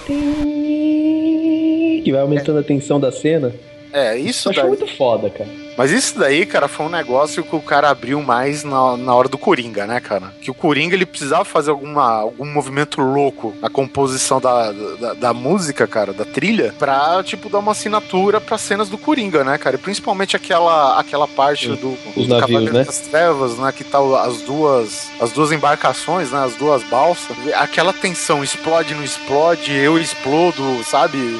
Sei lá, eu acho que o cara ficou segurando uma nota no violino, né, cara? E é um negócio que eu, eu acho que até é meio que psicológico, cara. Aquela porra, ela começa a te incomodar tanto Te quanto. deixa você- agonia, te agonia, né? Isso, cara. Você É. fica numa agonia, cara. Porra, que, que dá vontade de você pegar aquela porra daquele gatilho e apertar só pra acabar, velho. É verdade. Acaba logo E ó, essa merda. quero fazer um adendo. Ok, todo mundo já falou que aquele ator interpretou bem pra caralho o Coringa, etc e tal, mas eu quero fazer esse adendo porque, assim, eu como profissional da psique, nunca vi um, alguém interpretar tão bem um psicótico quanto naquele filme, cara. O olhar, o jeito de falar, trejeitos da boca, tique, tudo aquilo, cara, é muito bom. Se você quer ver um psicótico um dia na sua vida, não queira. Assista esse filme que tá bom. Tá ótimo.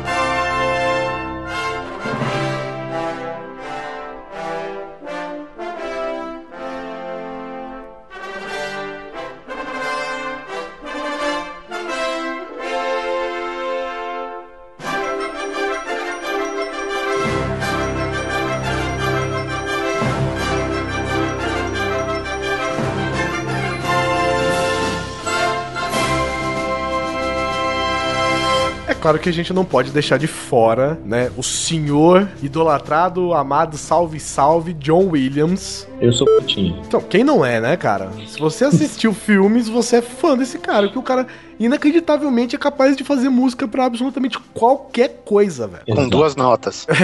Com duas notas, é, inclusive, né? Eu tenho tubarão aqui em todo tipo de mídia que você imaginar, cara, e nos extras. É, é espetacular, cara. O, o Spielberg já conhece o John Williams por nome, né? O Tubarão, pra, pra vocês terem ideia, é um filme de 75. E aí, o Spielberg tava esperando uma música foda, sabe? Pra- Uma música aterrorizadora pro, digamos, um quase thriller de terror que ele tava fazendo, que era o Tubarão. É, fazer, se- sendo tocada por 6 mil pessoas, né? Só um detalhe, o John Williams e o Spielberg são amigos pessoais mesmo, assim, de longa data. Sim, e todo filme do, do Steven Spielberg, quem tá lá fazendo score é o John Williams. Até eu, se pudesse. Queria ser amigo a do trilha, John a trilha né? sonora desse grande coisa é feita por John Williams. E então, aí, cara, o Steven Spielberg, não, não, me mostra, me mostra, me mostra, quero ver. Ó, minha ideia é essa daqui, ó. Tam, tam. Tam, tam.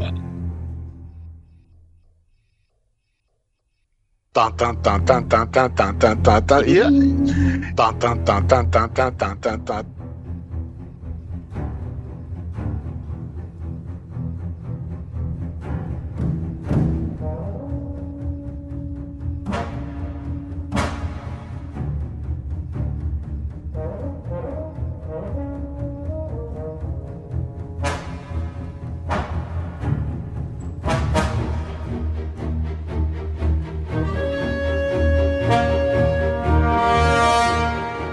aí o Steven Spielberg falou, what the fuck? Sabe? O, o- Spielberg ele começou a associar mais ou menos. Eu imagino que o cara te- teve um flashback de tudo que ele fez do filme, de toda a merda que passou, cara. E ele começou a perceber, cara, que aquelas duas notas realmente funcionam, velho. E ficou lá, bom, bom, bom, bom, bom, bom, bom, bom, bom, bom, bom, bom, sabe? Porque na verdade, se você for ver bem, não precisa ser um grande compositor pra ter uma sacada dessa. Pô, são duas notas. Mas precisa ser um grande compositor pra saber que essas duas notas encaixam no seu filme como uma luva. Ah, é, lógico. É E aí, que tá, aí que tá a genialidade do cara, né? É, e essas duas notas, meus queridos, ganhou o Oscar. Di- Diga-se de passagem, eu acho que, se eu não me engano, o Tubarão, cara, foi o primeiro filme a ultrapassar a bilheteria de 100 milhões de dólares. Isso numa época que 100 milhões era muito mais que o, o Dr. Evil imaginava. Mas enfim, também, pô, ainda nos anos 70, cara, olha só. Outra música no mesmo estilo, claro, pro Spielberg. Cara, eu tô fazendo um filme de alienígenas, né? Eu, eu preciso de alguma coisa que dê ideia de como eles se comuniquem e não sei o quê. Aí, tá bom. Pam, pam, pam, pam, pam.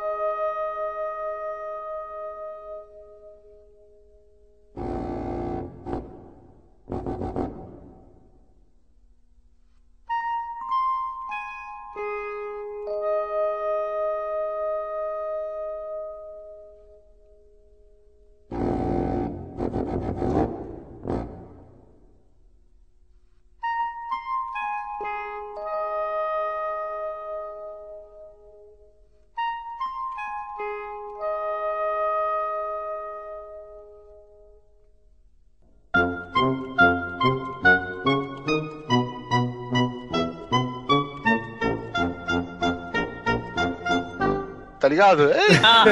É, é, cara, Ah, é assim, né? Spielberg, duas notas não tá bom? Vou fazer cinco notas, porque agora sim você vai ver o que, que é filme.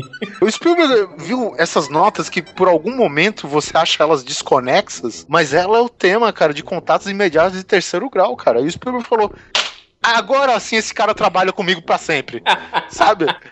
E é fenomenal, cara. E aí, obviamente, né, são dois filmes dos anos 70 que Assim, a gente fala dos temas principais dos filmes, é, mas é claro que o score inteiro é muito mais complexo. É, claro, todo trabalhado, pra todos os momentos do filme, né? Só que quem carrega toda a emoção do filme, né? Toda, todo o tema do filme é justamente as músicas, como eu mesmo disse, que são temas, né? E a partir dos anos 80, cara, começou a ser aquelas composições mais complexas, né, velho? Já inaugurando outro personagem logo de cara nos anos 80, cara, Indiana Jones.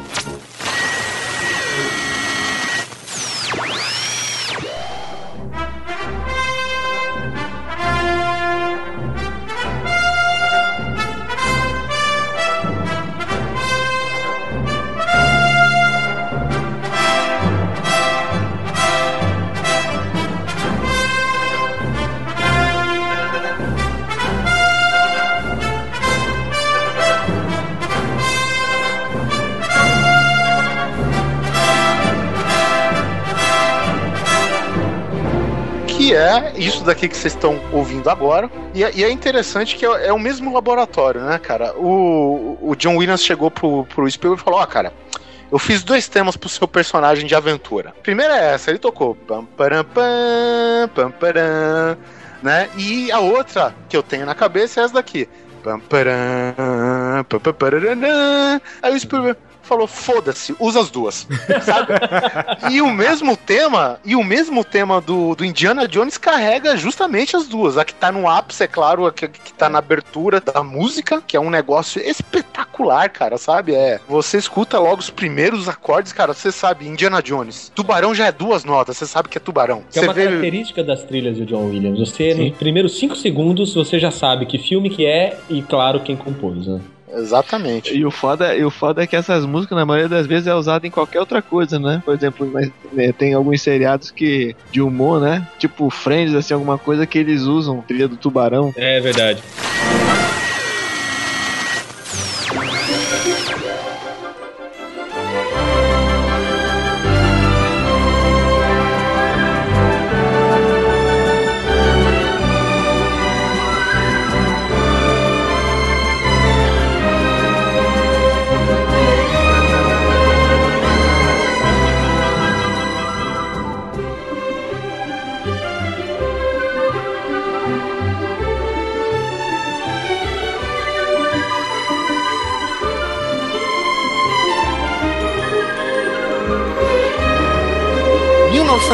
1982, cara. Outro clássico que aí você sente que a música tem uma levada mais infantil. É, tan, tan, tarararara. É, mas o comecinho, antes disso, ele tem aquela coisa meio fadinha, meio coisa vai crescendo, meio progressiva. Aí quando chega nesse ponto, que é a hora que o garotinho voa é, na frente da lua, né? Que é uma imagem icônica, inclusive. Meu, é, é a, a genialidade do Spielberg juntando com outro gênio, que é o John Williams, só dá obra-prima mesmo, cara. E, digamos, vamos citar outro ápice que é tanto no filme como tanto no, no score do John Williams, quando todas as bicicletas vão pro ar, velho. É. Que ele- a, a galera tá fugindo dos caras que quer pegar o ET, né, pra...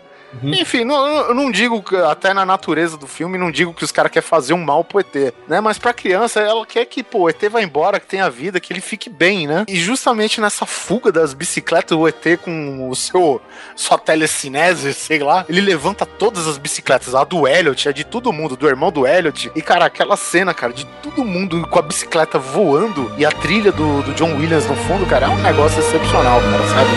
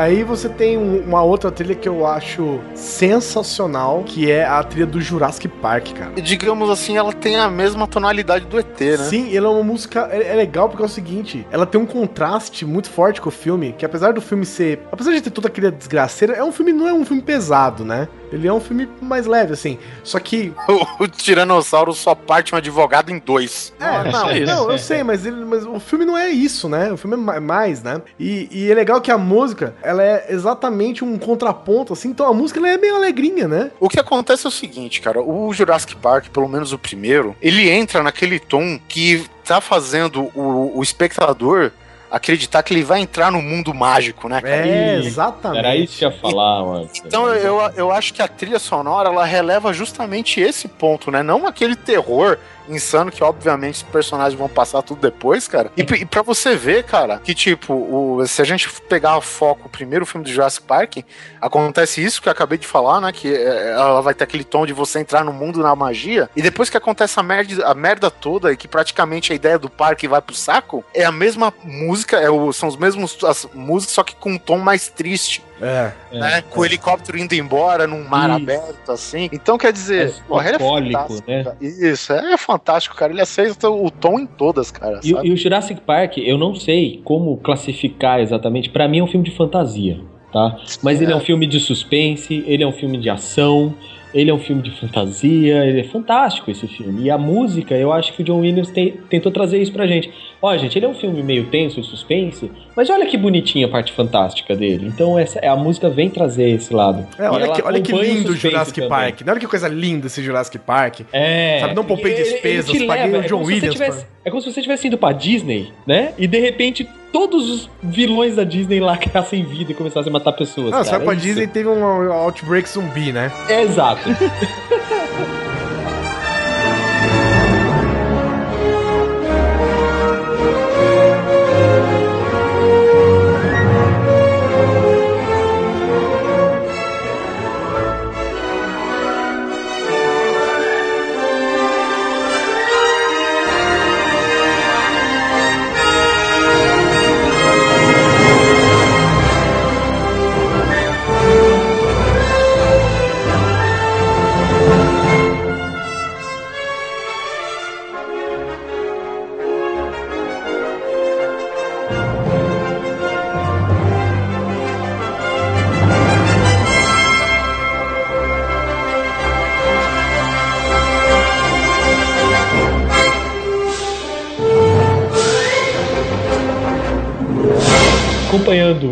Williams aqui, eu queria falar um pouquinho. Eu, eu gosto muito de todos os filmes velhos do Superman.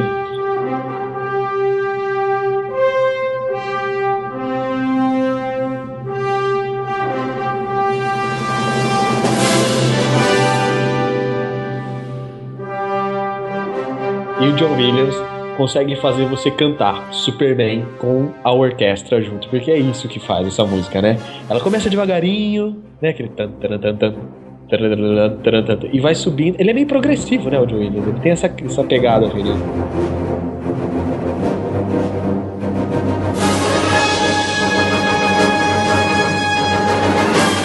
Vem do nada, ele sobe e a música, a trilha do filme Superman, que ele fala, né? Superman, né?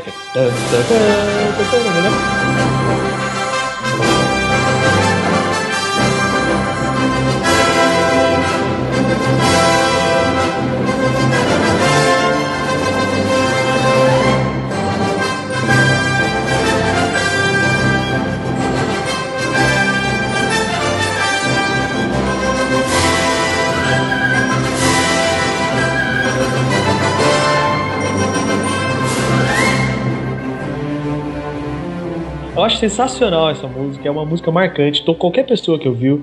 Eu fiquei triste quando o filme novo não teve essa trilha. Tem uma trilha bonita também, mas eu prefiro ainda a clássica do Super-Homem aí de 1900 e União Soviética. 78. Isso, 1900 União Soviética. é muito bem, bem situado, cara. Como fala minha esposa quando tá com as amigas do trabalho dela, 1900 e, e algumas vidas. É, que pariu.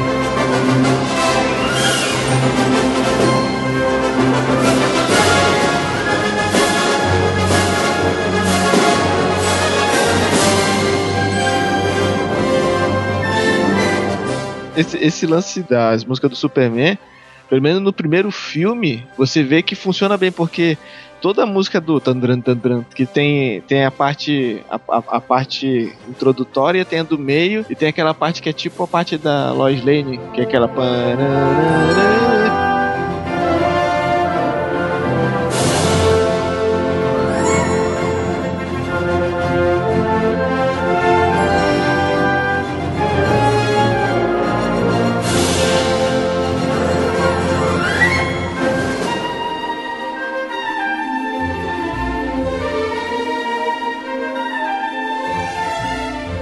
Que, que é quando eles estão voando. voando, E ela, é. e ela tem um monólogo lá que ela tá falando, com, de mão dada com ele, sorrindo. E o engraçado é que aquele filme ali, a passar aquela veracidade de que o homem podia voar, né? Que qualquer sonho que a pessoa poderia realizar. Eu acho que é muito bem dito isso, cara, porque o filme foi vendido assim, né? Uhum. O, o filme, apesar deles não ter construído a técnica que faz o voo do super-homem, eles venderam o filme já, antes disso, como o filme que vai fazer você acreditar que o homem pode voar. Esse era o slogan do filme do, do Richard Donner, né? As cenas do, do super-homem, cara, sabe? A, a- cena principal é assim, é a cena icônica, que é o Christopher Reeve com a mão na cintura, fazendo alguma coisa épica. Épica não, porque só a chegada dele era É, épica, tá ele ligado? só é o Superman, né, velho? Ele aparece lá com a mão na cintura e tá lá. Taram. Aí você fala. Puta que pariu. Pariu. Agora o homem pode voar. Sabe?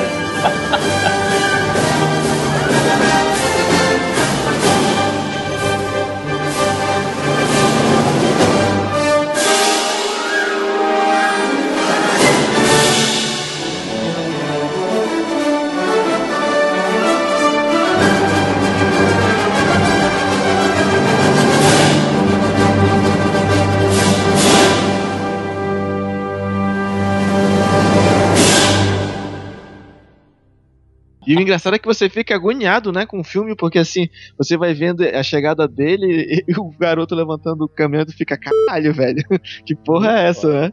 E você fica vendo tudo acontecendo e vendo o Super-Homem disputando a corrida com aquele trem lá, e você fica, caralho, velho, é o Superman, só que você não vê ele voando, não vê quase nada, né? Só tem aquela, aquela paradinha lá, que acontece ele meio que voando, só mostrando ele voando, mas corta e não aparece tanto, né? E quando acontece mesmo o lance do salvamento da Lois Lane, aí você vê, puta merda, agora que o filme começa. Pior que, assim, o Guizão até uns tempos atrás ele descreveu essa cena porque ela é engraçada. É verdade, ela é engraçada mesmo. Ela remete os tempos modernos aos quadrinhos, né? Porque nos quadrinhos o Superman entrava na cabine telefônica e se trocava. E a cabine telefônica naquela época já era tudo aberto, É né? tudo de vidro, é. o que É, e, e, tipo, o Clark Kent olha pra cabine, fodeu. Aí ele tem que se trocar, velho, na porta. Giratória porta banco, giratória é. do banco, velho. Aí Uhum. já tem todo um cara, plano ano 78, tem um, um negão, cara, estilo cafetão, velho, sabe? É? É um cafetão, pô. Tu vê lá pelo nível do cara, é cafetão Ei. Bruno, que roupa da hora! O negócio assim, aí o cara falou: é, com licença. Aí ele sai voando, pega o helicóptero, pega a Lois Lane no ar, cara, e aquela música do John Williams. Eu falei: caralho, velho, deixa eu sair daqui, cara, que eu vou morrer até o final do filme, velho. Porra, O que eu, eu acho muito louco do Superman, inclusive, é a atuação do Christopher Reeve, cara. Porque quando o filho da puta é Clark Kent, cara. Porque o Christopher Reeve é gigantesco, cara. O cara deve ter 2 metros de altura, uns 110 quilos. O cara é muito grande, velho. Ele é muito grande, o Christopher Reeve. E era, né? Era. Ele quando tá Clark Kent, que justamente é de propósito, né? Esse jeito dele, né? Tipo assim, ah, eu sou assim quando não sou Uhum. Superman. Porque ele é um, ele tem, é um cara que se- ele se disfarça de Clark Kent, entendeu? É. Ele não é que deu Batman que se fantasia, não é que deu o Bruce Wayne que se fantasia de Batman. Ele é o Superman que se fantasia de Clark Kent. Então, cara, você vê quando ele de chapéuzinho, aquele cabelo lambido, aquela, aquela posição que é o, sabe, o ombro pra baixo caído assim, meio bundão, sabe? Porra, O meu, óculos. Puta, o óculos, aquele jeito tipo, ah, ah, Lois, ah, ah, não sei o quê. Puta, e você vê que é de propósito, cara. E tem uma cena que ele vai falar que ele quer contar pra Lois que ele é o Superman. No quero dois. falar uma coisa pra você. É, e ela vira de costas pra fazer alguma coisa, cara, e você vê o cara mudar, velho. Porque ele tá, ele tá vestido de Clark Kent, só que ele. Ele só tira o óculos. Não, ele tira o óculos, cara, e ele ajeita a postura assim, velho. Levanta as costas, abre o ombro e fala, malandro, velho. Esse cara é outro. É o Superman que tá ali fantasiado de Clark Kent, velho. Na, na hora que ele se estica, o terno vai parar no meio do, do peito, né? Gigante, cara. Ele é gigantesco. Aí ele, ele é toda aquela coisa mirrada, murcha, né? Meio nerdinho, assim, meio, meio mirradinho, murchinho, apesar de ser enorme. Aí, cara, ele fala assim, ô Luiz, preciso contar um negócio pra você. Lá, vai falando aí. Aí ele, tipo, tira o óculos, velho. Ele dá aquela armada assim, né? Muda a voz. Puta, é sensacional. velho. Eu vou aproveitar que a gente tá falando de Superman, é uma história que vai ligar pro, eu acho que o nosso último filme do John Williams no final agora, que é assim, o Christopher Reeve, ele era um desconhecido, acho que ele só fazia algumas pecinhas de teatro aqui e lá, e o Richard Donner, né, depois de centenas de fitas de teste, tinha chamado até o dentista dele pra fazer o teste, pra você ter ideia, e é sério isso daí, entendeu? Uma- entre as escolhas tava o dentista dele e o Robert Redford, pra você ter ideia. O, a- aí, o Christopher Reeve, ele era magrelo pra caralho, ele era alto e tal, e- só que ele era muito magrelo. Aí o, o- os produtores, né? Aquele conhecimento genérico dos produtores. Esse cara, sabe, risado do Nelson? Porra, nada a ver, cara. E aí você sabe com quem Christopher Reeve treinou? Chuck Norris. David Prowse. Você sabe quem é David Prowse? Não. Ele é Darth Vader, meu amigo.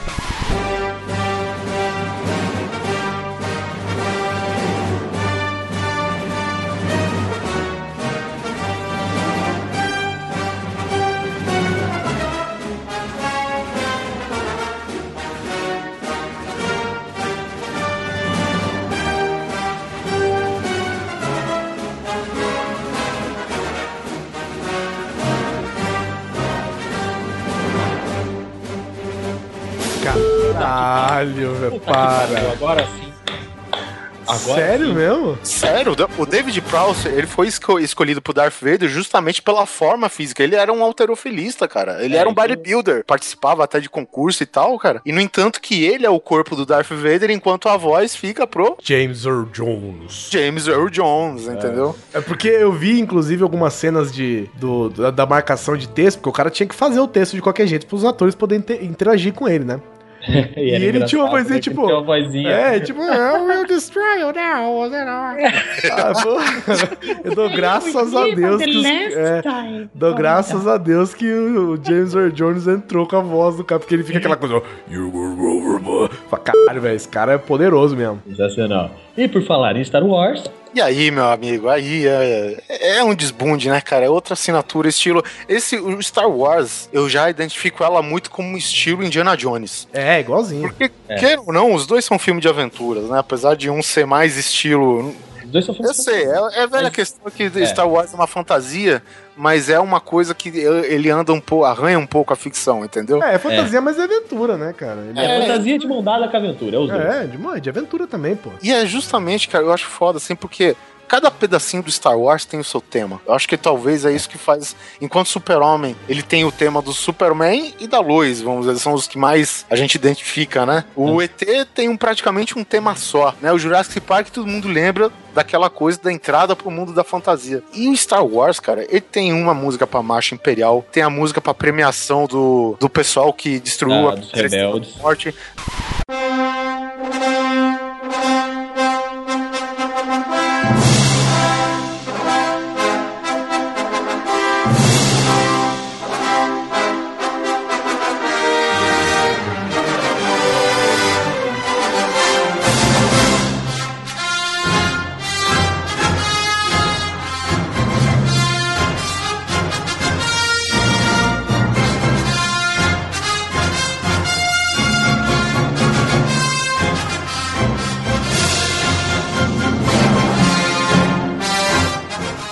Música, aliás, essa música, aliás, é o hino do, da Aliança Rebelde. É o nome da música, hino da Aliança Rebelde.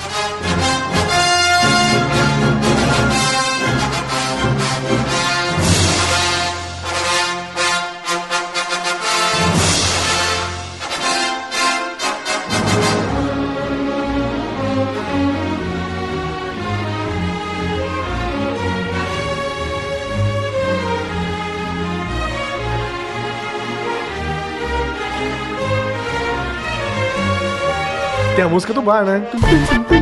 Porra, é. Muito bom.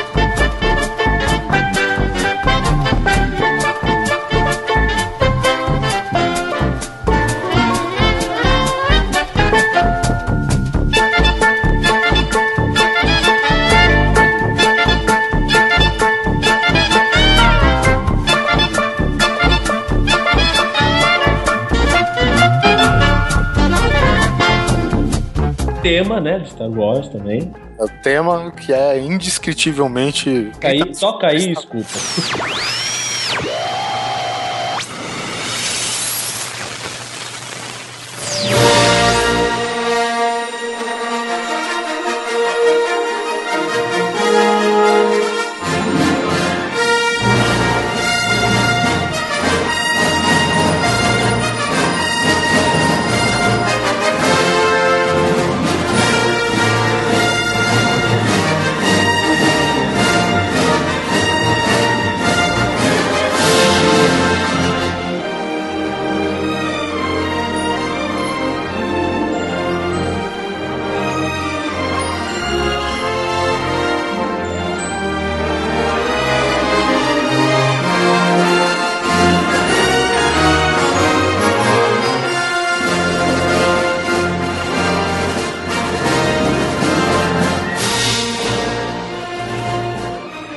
É ao, passar das décadas, né, cara, o John Williams tá aí até hoje, tomara que, por mais, tomara, né, já tá idoso, coitado, mas Eu tenho uma informação já pra te dar, Oliver. Ele tem 81 anos e ele já está gravando a trilha sonora do novo Star Wars. 2015 também é dele. é isso aí, cara, mas, mas eu, eu acho que a chave da, da, da longevidade, digamos assim, é você fazer o que você gosta por muito tempo, né, cara? Uhum. Então o cara, o cara tá numa área, velho, que é um prato cheio pra ele.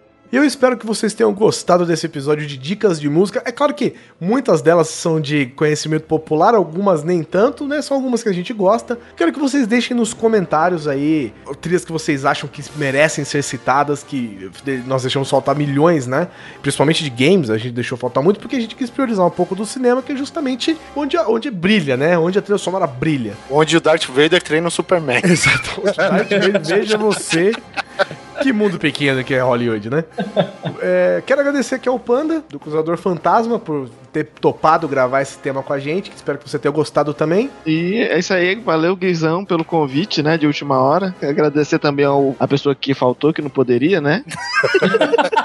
e né, tem que agradecer, né, Beijo cara? no ombro, Susi. Hoje você tá cobrindo o buraco do polar. Ui! Coitado. Então é isso aí, valeu pelo convite. Vocês podem me. Vocês Afinal, podem. é tudo urso, né, cara? Estamos trocando um polar por um panda, velho. Olha Pois só. é, pois é, né? Tem, ainda tem isso, né? Agora eu não sei quem quer mais virgem, se é quem escolhe panda como, como Ah. nick ou. O, o outro é impossível de ser virgem, cara, porque ele já tá gerando uma civilização inteira daí. Ah, então tá bom. Então tá, valeu o convite, Guizão. Qualquer coisa pode me procurar lá no Cruzador Fantasma, podcast sobre quadrinhos, e é isso aí. Não vou falar pra você pedir uma música, né, Panda? Porque afinal de contas foi né, o que nós fizemos aqui esse episódio inteiro. Vamos colocar um podcast no final. né? Vamos terminar com um podcast. então não se esqueçam de curtir a página do Facebook no Grande Coisa, Facebook barra Grande Coisa, seguir a gente no Twitter, Grande Coisa Underline, e dar aquele rankzinho pra gente no iTunes que todo mundo fica feliz e até o próximo episódio.